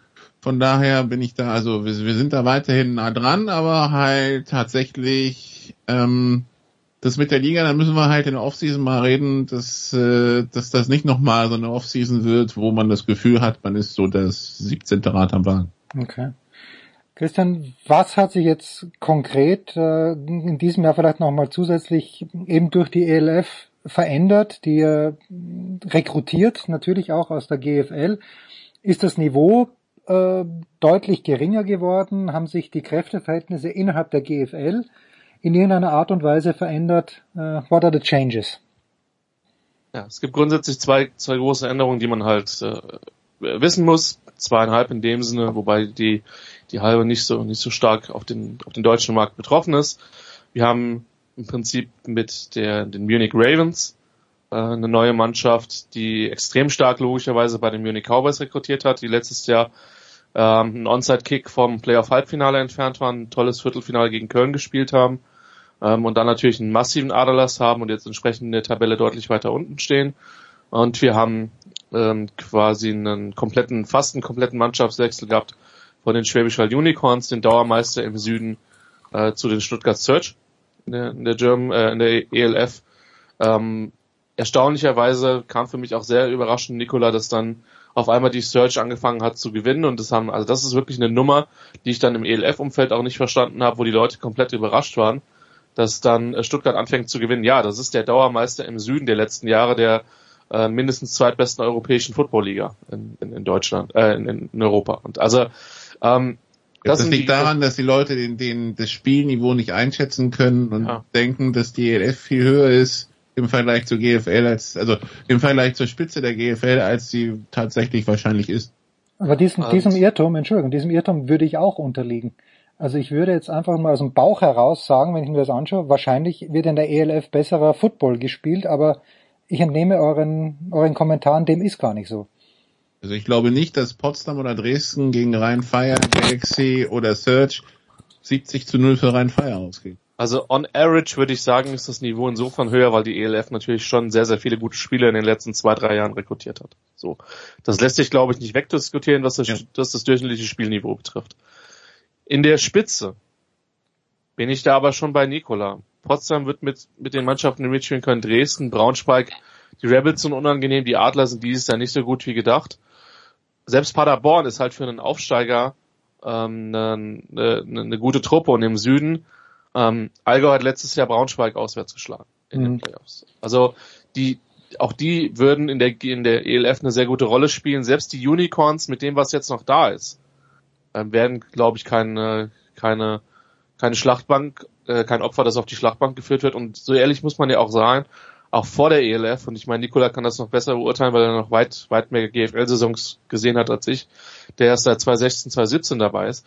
Aber selbst danach war es im Süden immer ein bisschen ein Chaotenhaufen, ähm, wo es mal an dem einen oder anderen guten Import, an dem einen oder anderen guten E-Spieler hängt, äh, der dann vielleicht einen Unterschied macht, äh, die Teams aber in der Performance einfach wechselhaft sind. Ich glaube, das, sag ich mal, das hintere Ende ähm, der, der GFL ist wie üblich nicht wirklich gut, ähm, aber da gibt's auch in der äh, durch, gerade durch die Expansion halt ähm, in der, in der ELF-Mannschaften, die sich da nicht mit Ruhm bekleckert haben.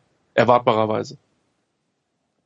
Herr Nikola, ich bin überrascht, wenn ich mir die Tabelle anschaue, was Christian auch erwähnt hat. Die Unicorns sind ja trotzdem auf Platz zwei im Moment äh, mit 12 zu 4 Punkten. Und ich glaube, der einzige Funktionär, den ich noch kenne, äh, ist Sigi Gerke da immer noch aktiv. Und wie, wie verkraftet jemand wie Sigi Gerke, dass ihm drei Viertel der Mannschaft davonrennen? Also der ist Special Teams Coordinator.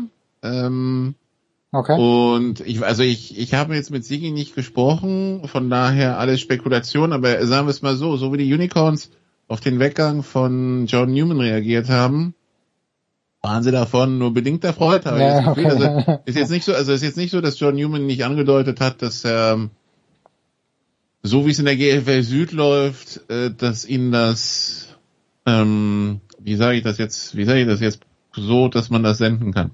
Also er, er war darüber nicht erfreut und hat seinen Frust darüber kundgetan, wie die Sachen im Süden laufen, sprich, dass er da gefühlt seit zehn Jahren ungeschlagen ist als Headcoach und irgendwie, wenn da irgendwelche Mannschaften gegen das B-Team der Unicorns mit 28 verlieren, sie sehen beim Handshake die Coaches dann sagen, war ja ein gutes Spiel, äh, wir, wir konnten ja mithalten, so quasi. Das ist so die Einstellung, die ihn gestört hat. Und ähm, da, da wurde dann, deshalb ist jetzt auch irgendwie die Interconference wieder eingeführt worden, dass Südteams auch gegen Nordteams spielen. So, aber äh, scheinbar war das nicht genug. Auf jeden Fall ist er dann äh, zu Search gewechselt und ähm, da haben die Unicorns auch kurz einen Prozess gemacht. Er hat ja auch die Akademie geleitet. Also die haben ja so ein in Schwäbisch Hall so ein Gymnasium, wo sie quasi so ein Football-Internat haben. Mhm, mhm. Und das hat, die hat John Newman bisher geleitet und äh, da haben sie dann kurz einen Prozess gemacht und ihn dann einfach vor die Tür gesetzt. Und das heißt, da wissen wir halt, wie gut das bei den Hallern ankam, die ganze Geschichte. Und also ich glaube, ich, also ich, keine Ahnung, ob die sich irgendwann wieder versöhnen, aber also im Augenblick würde ich sagen, dass das Tischtuch ist zerschnitten und äh, aber der Coaching-Staff also die Hälfte des Coaching-Staffs ist ja da und da sind ja auch, also Christian Rote gehört ja zu den Spiel als Coach jetzt zu seiner Spielerzeit gehört er zu den Spielern, die halt die die ersten Titel geholt haben. Der gehört halt zu dieser erfolgreichen Generation.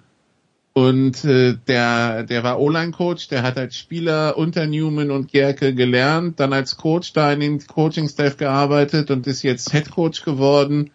Ähm, wir, wir wissen alle, dass Hall immer ein sehr gutes Coaching hatte und hat dazu ja noch die zweite Mannschaft äh, mit vielen Coaches und die Jugend mit vielen Coaches und die Jugend spielt ja auch regelmäßig vorne mit in der Jugendbundesliga. Von daher, also das ist vielleicht ein gutes Beispiel, wie man erfolgreich sein kann, aber den Club, den Club trotzdem so strukturiert, dass, äh, dass man eben nicht alles auf den Erfolg setzt, sondern eben das Ganze aufbaut und selbst wenn es dann einen Rückschlag gibt, wie zum Beispiel jetzt, dass dann ein großer Teil des Teams oder sagen wir so viele Leistungsträger weggehen, man kriegt es aufgefangen, weil man halt die Strukturen hat. Und das ist halt was, woran sich vielleicht der Rest der Liga auch ein Beispiel nehmen kann, wie man das in Schwäbisch Hall aufgebaut hat, weil wir halt in den letzten 20 Jahren tatsächlich zu viele Clubs hatten, die den schnellen Erfolg wollten, dabei das Strukturieren ein bisschen vergessen haben und sobald dann ein paar Leistungsträger weg waren oder dann irgendwie ein bekannter Coach oder irgendwie ein Sponsor, bricht das Ganze dann wie ein Kartenhaus zusammen. Und das ist in Schwäbisch Hall nicht passiert.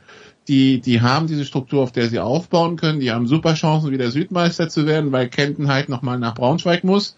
Und den direkten Vergleich hat Schwäbisch Hall gewonnen. Das heißt, wenn Kempten nochmal verliert und Schwäbisch Hall alles gewinnt, dann äh, ist Schwäbisch Hall vorne. Und wie gesagt, das ist halt, also das ist halt ein Beispiel, wie man das richtig gemacht hat. Von daher, von da, von deshalb, ich weiß nicht, wie es den Gerkes geht. Also Sie Gerke und Jürgen Gerke, der ehemalige Präsident, mhm. äh, wenn Sie sehen, was in der Offseason passiert ist. Aber auf jeden Fall, was Sie sehen können, ist das, was Sie über 20, 30 Jahre aufgebaut haben, das hält auch dem Sturm stand. Das ist ja auch was ganz Positives. Ja, absolut. Aber äh, Christian, das heißt also, dass die Schwäbischer Unicorns wirklich das einzige Team in der GFL sind, die so eine Akademie hat, wie man sie ja von ja, also selbst in Österreich, die Fußball-Bundesligisten, die meisten haben sowas wie eine Akademie. Und in Deutschland, das ist wirklich einzigartig, was in Schwäbisch Hall da ist. Ja, man, also man sollte das jetzt tatsächlich nicht mit, nicht mit, also in, in der Art, ja, man sollte das okay. nicht mit einem Fußballinternat von einem, ähm, von einem Bundesligisten vergleichen. Da sind die Strukturen, glaube ich, äh, einfach nochmal ein etwas ja, anderer. noch sowas, ne? Genau, Paderborn wäre jetzt noch die, die eine Mannschaft. Die jetzt dieses Jahr ähm, nach langer Zeit dann mal aufgestiegen ist. Ähm, auch völlig verdient in einem absoluten ja, Thriller, sowohl was letztes Jahr die Saison als auch die Relegation betrifft. Die haben auch sehr, sehr oft viele Spieler rüber ins College geschickt in Paderborn. Da passiert eine ausgesprochen gute Jugendarbeit. Aber grundsätzlich die Unicorns sind wirklich mal intensiver in den Schulfootball rein. Ich glaube, dass das auch der Weg ist. Du brauchst da halt entsprechende Ressourcen, vor allen Dingen Manpower, um da halt, sag ich mal, mehr als ein, einmal im halben Jahr ein Flag-Football-Training anzubieten. Ähm, und äh, davon, davon profitieren die. Und Nikola hat es angesprochen, ähm, die, die GFL Juniors gehen jetzt dieses äh, Wochenende auch ins Halbfinale, also die U19-Meisterschaft, da sind die Unicorns äh, auch wieder vertreten. Ähm, also da, ähm, da merkt man, was der Unterbau entsprechend wert ist. Und wir haben ja in den letzten Jahren schon gesehen, dass die zum Teil mit zweiten Mannschaften gefühlt irgendwo hingefahren sind, ihre Starter zu schonen und haben die Mannschaften dann mit 40, 50 noch geschlagen. Ähm, die Diskrepanz ist logischerweise geringer geworden. Ähm, die Allgäu Comets haben jetzt eine realistische Chance, auch wenn die noch ein sehr, sehr hartes Auswärtsspiel in der Conference haben. Ich denke, im Süden werden sie alles, äh, werden sie alles gewinnen. Ähm, auch wenn sie jetzt vom Spielplan her äh, nur noch Auswärtsspiele haben. Äh, da wird man sich freuen in Kempten. Aber ähm, nee, das ist tatsächlich relativ einzigartig und Paderborn macht da Schritte und ich denke, man kann das auch im Kleinen machen, indem man wirklich intensiver in die Schulen geht, versucht da Kooperationen zu schaffen.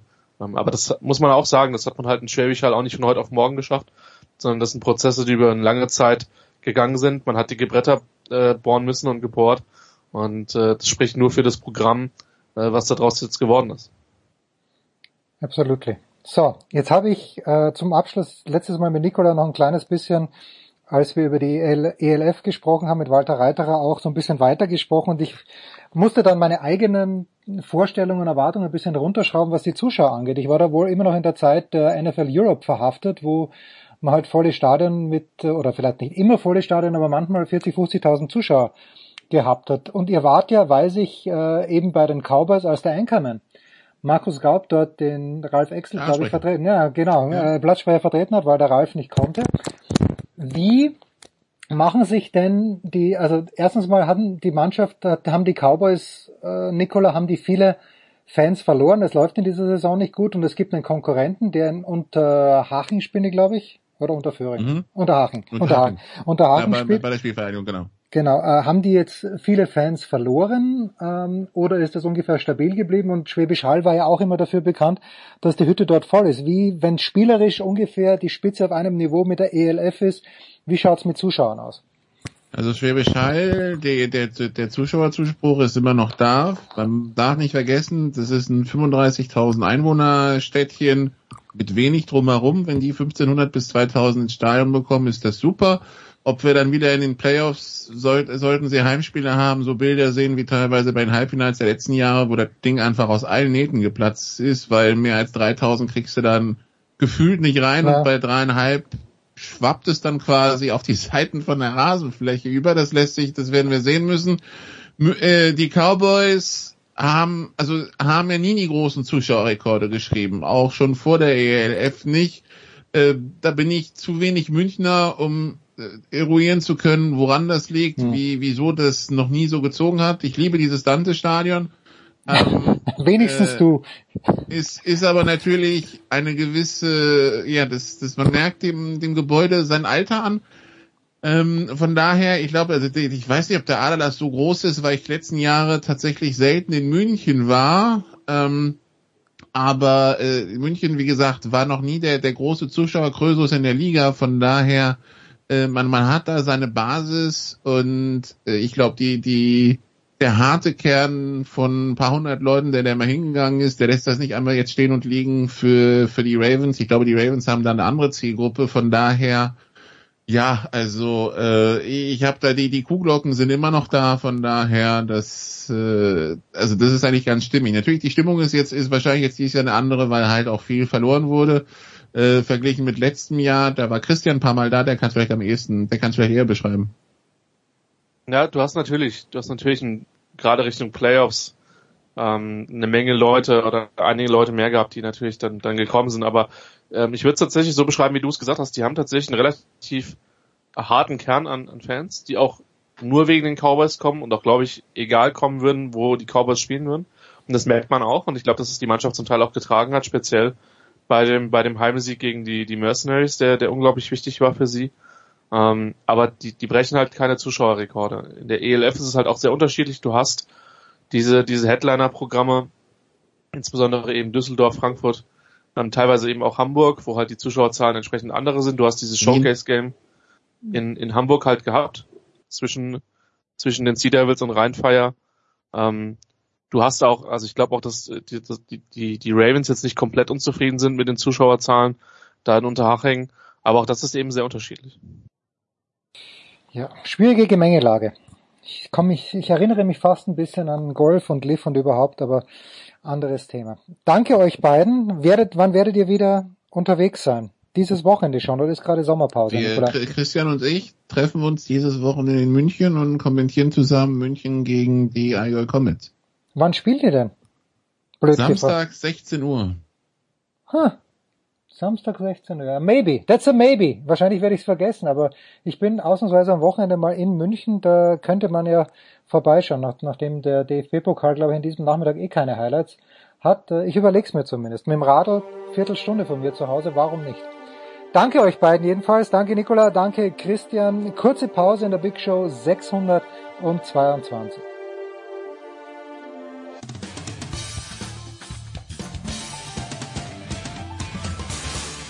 Servus, da ist der Oliver Marat und ihr hört Sportradio 360.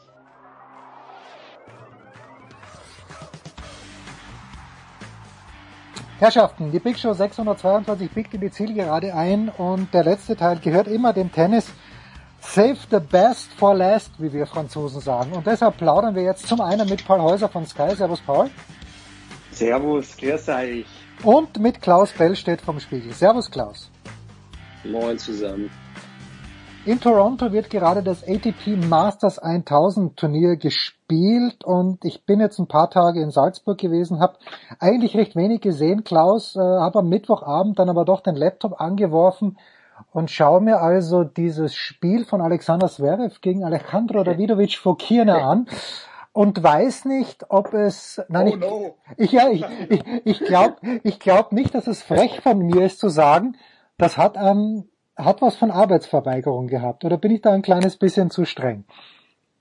Klaus.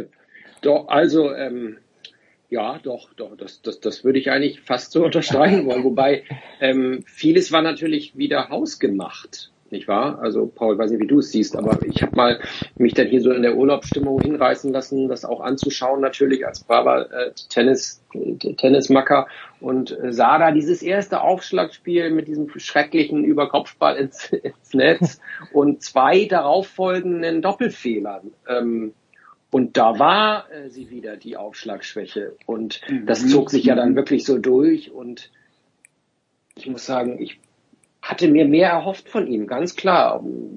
So nach, nach bestimmten vergangenen Wochen auch. Hamburg natürlich. Und jetzt so eine Klatsche, also auch in der Deutlichkeit, das ähm, fand ich, fand ich, finde ich, finde ich, äh, ja, alarmierend ist vielleicht ein bisschen zu viel, aber, aber so deutlich und mit, mit der, derartigen eklatanten, offensichtlichen Schwächen, diesen äh, US-Swing, American Swing anzufangen, äh, auch wenn es jetzt in Kanada war, aber, aber ähm, kein, kein, kein gutes Zeichen, wie ich finde. Ich weiß nicht, wie es, wie es, wie es Paul, wie du es siehst. Also es waren so viele Fehler. Ey. So viel. Alles, ja, rätselhaft, muss man wirklich sagen. Ähm, vor allem, wenn du da reingehst und in Hamburg keinen Satz verlierst. Und ich fand die Leistung gegen Thaler und Kriegsvor, das war super solide.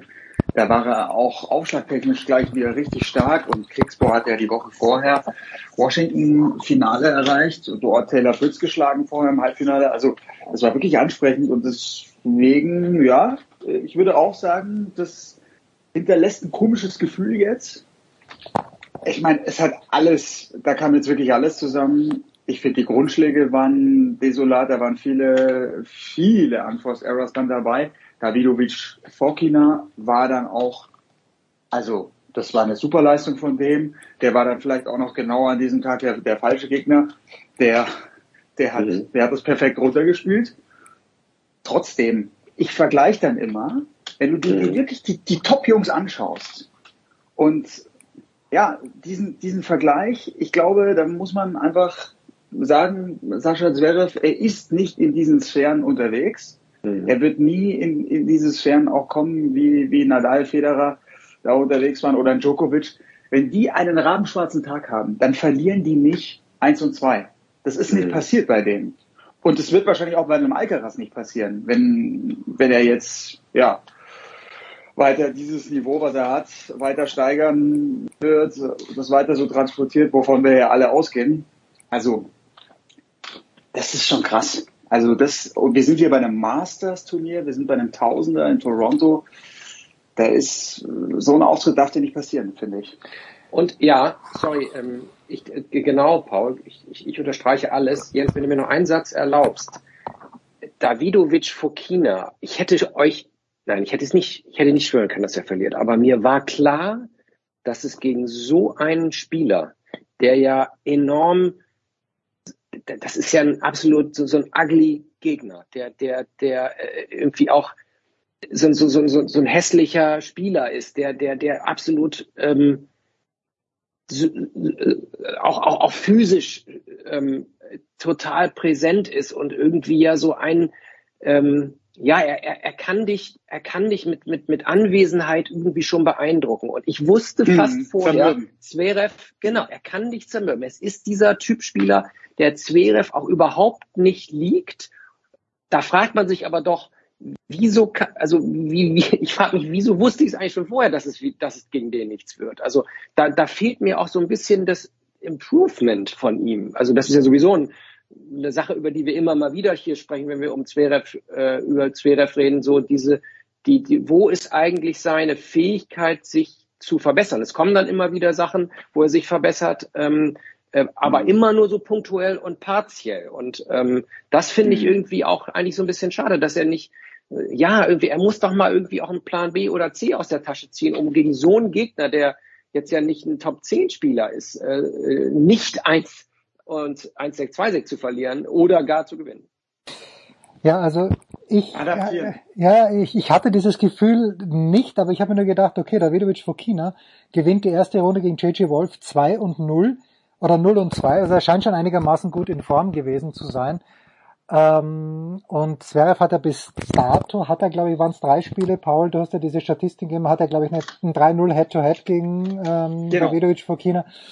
Ja, ich war, ich war echt überrascht und auch wie, wie viele da Vorhände. Davidovic Fokina aber noch, da war Davidovic Fokina noch nicht so stark, noch nicht so stabil. Ja. Und also der, der Sieg gegen JJ Wolf finde ich schon, das ist auch äh, Ausdruck mhm. dessen, dass, dass da auch was passiert ist beim Spanier, dass der jetzt auch auf so einem schnellen Hardcore äh, super gefährlich ist. Ja, aber pass auf, Und, pass auf. Ja.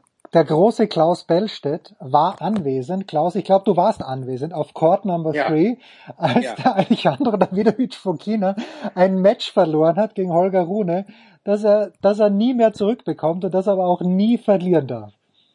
Ja, ja, und, und dann mit dem unvergesslichen, der Underarm Surf, ja. ähm, äh, der dann in die, in die Hose geht und Rune dank, bedankt sich und gewinnt das Ding. Das hätte er nie verlieren dürfen. Aber trotzdem, auch da, ähm, äh, da, war er ja der Underdog und dann das das liebt er natürlich auch. So das meine ich. Da hat er sich da hat er sich da hat er sich eindeutig verbessert Davidovic Fokina ähm, ja also und und jetzt scheint er gut drauf zu sein. Für Zverev reicht's muss man mal ganz klar so sagen im Moment. Und äh, tja eigentlich schade. Ja also mit diesem Schwung aus Hamburg. Ja. aber aber Paul äh, Sascha war ja nicht der einzige von den höher ja. gereihten Spielern, die verloren haben. Also lassen wir mal Holger Rune raus, der können wir gerne auch noch was dazu sagen, gegen Markus Giron verloren hat. Aber was ich schon erstaunlich fand, ist mit welcher Spielfreude, mit welchem Spielwitz Gael Monfils plötzlich wieder da ist, der ja mhm. im Frühjahr bei seinen Comeback-Versuchen also hilflos darf man nicht sagen bei so einem Weltklasse-Spiel über Jahre, aber er hat nicht toll gewirkt, sagen wir es mal so. Und jetzt schlägt er gestern Stefanos Tsitsipas und er schlägt ihn verdient ist deppert im Tennis, aber jeder Sieg ist am Ende verdient, finde ich. Wenn du den letzten Punkt machst, warst du der bessere Spieler. Aber mit einer gewissen Leichtigkeit. Ich war extrem beeindruckt, Paul. Ich weiß nicht, wie es dir gegangen ist. Ich weiß nicht, wie viel du gesehen hast. Mhm. Ich habe vor dem Zverev-Spiel eigentlich alles ab Mitte ersten Satz gesehen. Morphis gegen Tsitsipas und ich war schwer beeindruckt. Ja, ich habe Phasen sogar kommentiert von. Ah ja, bitte. Spiel. Ja.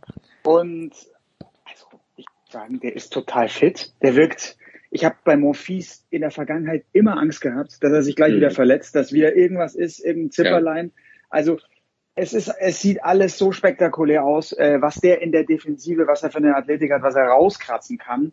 Aber die Frage ist, wie lang hält es, ne? Und jetzt, der, also der Sieg gegen Chris Eubanks, da waren Momente dabei, da kann das ihm auch komplett weglaufen, weil er schon aufs Match serviert hat. Und da hast du gemerkt, ihm fehlt eigentlich diese Matchpraxis. Er ist da fest geworden und hat es dann im Tiebreak im zweiten Satz auch nochmal aus der Hand gegeben. Aber dann legt er einfach eine Schippe drauf und hat im dritten dann den, den Eubanks komplett auseinandergeschraubt. Und da war ich schon so, okay, diese Reaktion zeigt erstens, der ist topfit, der will der will's richtig nochmal wissen und auch auch der Trainerwechsel jetzt nochmal weg. Günter Bresnik war ja so quasi so der, ja, der, der Head Coach, der Mentor und ähm, Richard Ruckeshausen ist mit ihm rumgereist. Jetzt hat er Peter Lukas nochmal dazu geholt.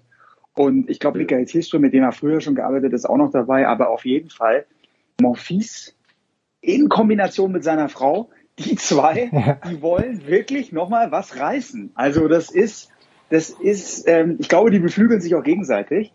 Und gegen Tsitsipas, also er war klar der Bessere in, sobald äh, die Ballwechsel äh, gelaufen sind, hatte ich das Gefühl, er, der, der schraubt ihn auseinander. Und er ist so stabil.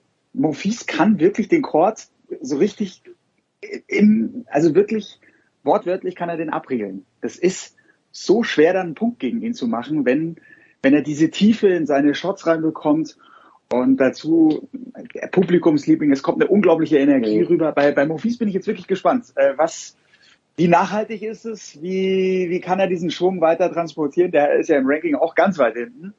Und ja, vielleicht reden wir später sogar noch über Raonic. Das ist auch, auch spannend, ähm, wie der mit so wenig Matches jetzt wieder so eine, so eine Form hat, ja, und, und gegen Tiafo gewinnt. Finde ich, finde ich auch krass. Ja, und wer ist noch rausgegangen? Es ist gestern, Rublev ist auch rausgegangen, ja. überraschend. Also gestern waren schon äh, interessantes Favoritensterben, ja. Äh, Klaus, du hast im Hintergrund äh, zustimmend genickt, wie ich über Skype sehe. Magst du auch noch was zu Morphis sagen? Ich, mir ist nur, meine zwei Cent sind, Paul sagt ja defensiv, aber mir hat Gael Morphis oft Phasen gehabt in seiner Karriere, wo er zu defensiv gespielt hat. Und gestern aber, wenn ihm Tsitsipas die Chance gegeben hat, dann war Morphis da und dann hat er Tsitsipas von einer Ecke in die andere und hauptsächlich auch auf der Rückhand attackiert. Mir hat das sehr, sehr gut gefallen. Klaus, magst du was zu Morphis sagen oder zu jemand anderem? Hm, auch nochmal zu Morphis vielleicht. Gerade die, Paul hat es kurz angesprochen, ähm, die Kombination Svitolina, das Paar, das Kind. Ähm, diese Woche hat sie ja nochmal, hat Svitolina ja nochmal gesagt, dass, dass Sky ja zu Hause bleibt und nicht mit auf dieser Tour ist. Ähm, das waren irgendwie ganz kluge Aussagen von ihr, fand ich. Ähm, das Leben auf der Tour äh, besteht zu 90 Prozent aus Flügen, Hotels und das wollen sie dem Kind nicht zumuten. Ich glaube, dass das ja vielleicht so eine Art Kraftquelle ist. Das klingt blöde, das Kind ist zwar nicht dabei, aber einerseits haben sie dann doch äh, dieses gemeinsame, diesen gemeinsamen Schatz und daraus können sie beide neue Energie ziehen. Svitolina war mir eher klar, und das hat sie jetzt ja auch schon seit, seit Monaten beweist, sie ist bei Morphis, äh, bin ich auch überrascht, ähm, wie stabil er ist, dass, dass ich habe auch immer die Angst, dass er sich wieder verletzen könnte. Wir, wir können uns alle gut noch an, an Roland Garros erinnern. Ähm, also wenn er das hält, sein Energielevel hält, ähm, der Körper mitmacht, es kommt ihm zugute, dass er eben das Publikum immer auf seiner Seite hat, ähm, weil er eben jetzt schon so als, als ähm, Veteran gilt und, und so als, als Klassiker, hätte ich fast gesagt. Äh, also ich glaube, wir können uns freuen auf, auf, auf die US Open, wenn es einigermaßen eine, eine, eine gute Auslosung wird für ihn, ähm, dann, dann bin ich sehr gespannt, gerade auch auf Hardcore. Genau, das wollte ich noch sagen. Auf Hardcore macht das Spiel noch mal mehr mhm. Spaß von ihm und er, er, er, er, Paul, du hast es wunderschön ausgedrückt, er riegelt den Platz ab. So, das gilt vor allem für Hardcore bei ihm, finde ich immer. Ähm, es sieht mhm. absolut leicht, leicht aus, ähm, ähm, Inside Out, äh, die Schüsse und so weiter. Das ist echt richtig gut und ähm, ja, lass, lass uns, lass uns, lass uns vielleicht nicht zu viel erwarten, aber wir erfreuen uns an den, an den, an so Siegen wie gegen Tsitsipas, der ja Aufwind hatte. Er hat endlich mal wieder ein Turnier gewonnen. Ja. Und ähm, mhm. äh, wo du denkst, hey, das ist eine Nummer vier der Welt. Jetzt, mhm. jetzt fängt er wieder an in, in, auf Hardcore und, und auf diesen, auf, mag er auch den Belag. Und dann kommt Morphis und entzaubert ihn.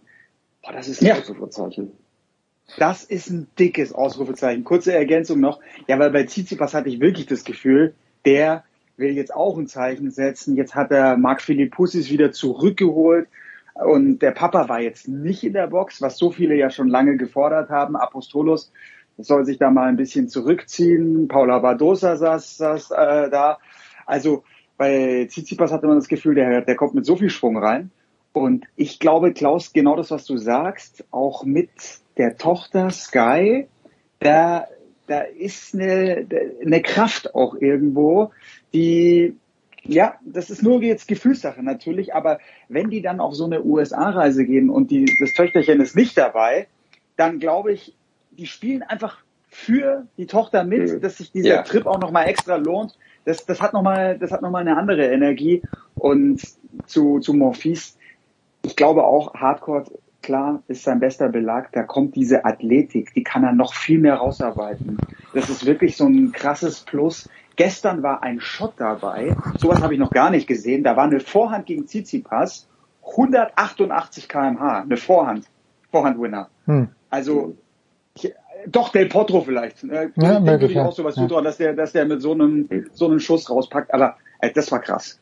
Ja, es ist einfach schön anzuschauen und Äh, für alle euch da draußen, die uns zuhört und keine Kinder habt, aber ich glaube, ich spreche auch für Klaus und für Paul, wenn man unterwegs ist und seine Kinder sind nicht dabei. Man vermisst diese Kinder sehr, aber es gibt einem mhm. wirklich Kraft, wenn man weiß, den Kindern geht's gut zu Hause. Ja, und äh, mhm. ich, ich gehe davon mhm. aus, dass es der kleinen Sky auch gut geht und dass da eben Mofis und Svitolina sich da keine Sorgen machen müssen. Ja, so und jetzt noch ein Wort, weil ich das irgendwie gelesen habe und ich kann das nicht ganz glauben. Klaus, äh, Paul hat ihn ja angesprochen. Milos Raonic gewinnt gegen Tiafoe, hat jetzt äh, heute später Mackenzie gegen Mackenzie McDonald Einzug ins Viertelfinale. Und ich meine irgendwo gelesen haben vor kurzem, dass die Idee von Raonic eben war, Wimbledon zu spielen. Hat er gemacht, hat er erste Runde gewonnen gegen Dennis Novak, zweite Runde vergessen, gegen wen er rausgeflogen ist. Ähm, Jetzt spielt er eben Toronto, okay, als Kanadier, alles klar. Und dann spielt er die US Open und irgendwie den Kommentar, den ich im Hinterkopf habe, ist, dass er dort seine Karriere beenden könnte. Denkst du das auch, Klaus? Also ich habe, das ist nur eine Vermutung von jemandem auf Twitter, aber jemanden, dem ich gerne folge, der meinte, naja, jetzt spielt er diese drei Turniere und dann lässt das gut sein. Aber das kann ich mir gar nicht vorstellen, weil er muss ja investiert haben, auch wenn er ein bisschen übergewichtig ist, Raonic, aber er muss ja investiert mhm. haben in dieses Comeback. Ja, also ich, ich habe es jetzt nicht gelesen, ich, ich, ich glaube dir natürlich und äh, bin aber verwundert. Also gerade mit den Erfolgen könnte ich mir vorstellen, dass er ja. wieder, ja, dass er wieder riecht, dass er wieder schnuppert an dem, an dem, an dem, an der, an der schönen, an der schönen Seite des Tennis, die er ja lange vermisst hat. Ähm, Mackenzie McDonald, wenn er den jetzt schickt, dann steht er im Viertelfinale zu Hause in Kanada. Das, das wird ihm auch nochmal einen riesen Auftrieb geben also mich würde das sehr wundern, wenn er sich jetzt nur vorgenommen hat, also ähm, jetzt spiele ich noch Toronto und US Open und dann verabschiede ich mich. Wenn er da in der ersten Runde aus, rausgeht, äh, dann, dann vielleicht, aber wa warum sollte er? Also er hat, wie du sagst, investiert und fährt jetzt, äh, fährt jetzt Erfolge ein mhm. und nimmt die, ich habe ihn so ein bisschen beobachtet, wie er das aufsaugt, wie er, wie er nach Siegen sich verhält. Das sieht der, der, der ist ja jetzt eh nicht der, der überbordene, äh, der da irgendwie erst explodiert und aus dem Sattel geht und so, aber er, ich habe das Gefühl, er, er, er saugt es richtig auf wieder. Und hey, das sind, das sind Profis, Jungs, das sind Profis, die, die wollen diese Siege und äh, mit jedem Sieg willst du doch mehr. Also ja. jetzt, ja. jetzt, jetzt, jetzt zurück, jetzt wirklich die Karriere zu beenden, würde mich absolut überraschen. Aber klar, also ich meine, es gibt sicherlich Quellen, die, die, die, die da irgendwie besser Bescheid wissen als ich. Und, und wenn du sagst jetzt der, der Naja, das war nur, eine, war nur eine Vermutung Kollege. an Twitter-Rand, aber es war nur eine Vermutung, also ich kann es mir auch nicht vorstellen, okay. ganz ehrlich. Also es, ich glaube, da könnte was, also jetzt auch nur Gefühl. Ich bin da relativ weit weg bei, bei Roundage, aber das, was ich gelesen habe jetzt im Vorfeld vor Toronto, kann ich mir schon vorstellen, dass da ein bisschen was dran ist. Also äh, letztendlich entscheidet sein Körper. Und ich glaube, die, die Angst vor einer erneuten Verletzung, die muss sehr, sehr groß sein.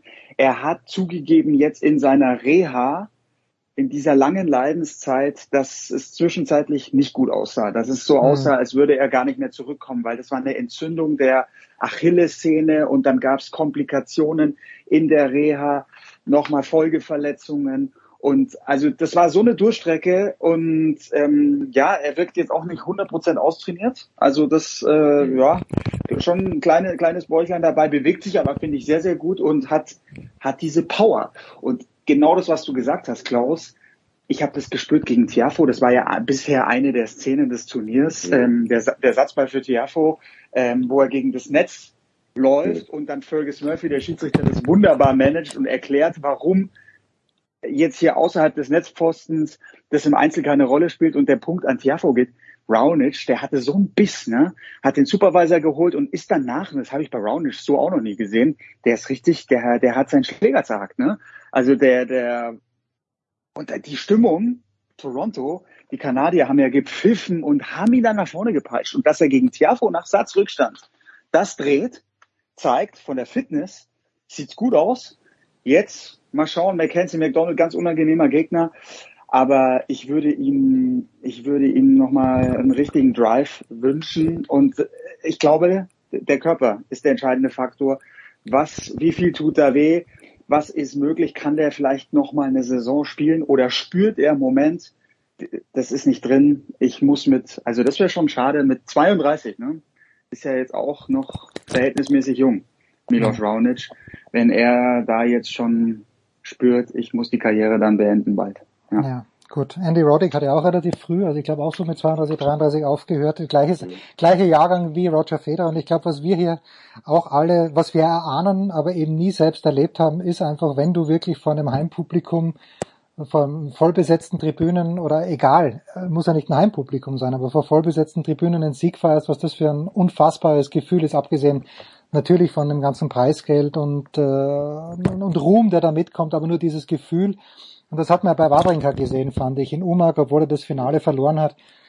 Denen macht das einfach so Spaß und die wissen, sowas werden sie nie mehr erleben. Frag nach bei Boris Becker nach seiner mhm. Karriere. Naja. Mhm.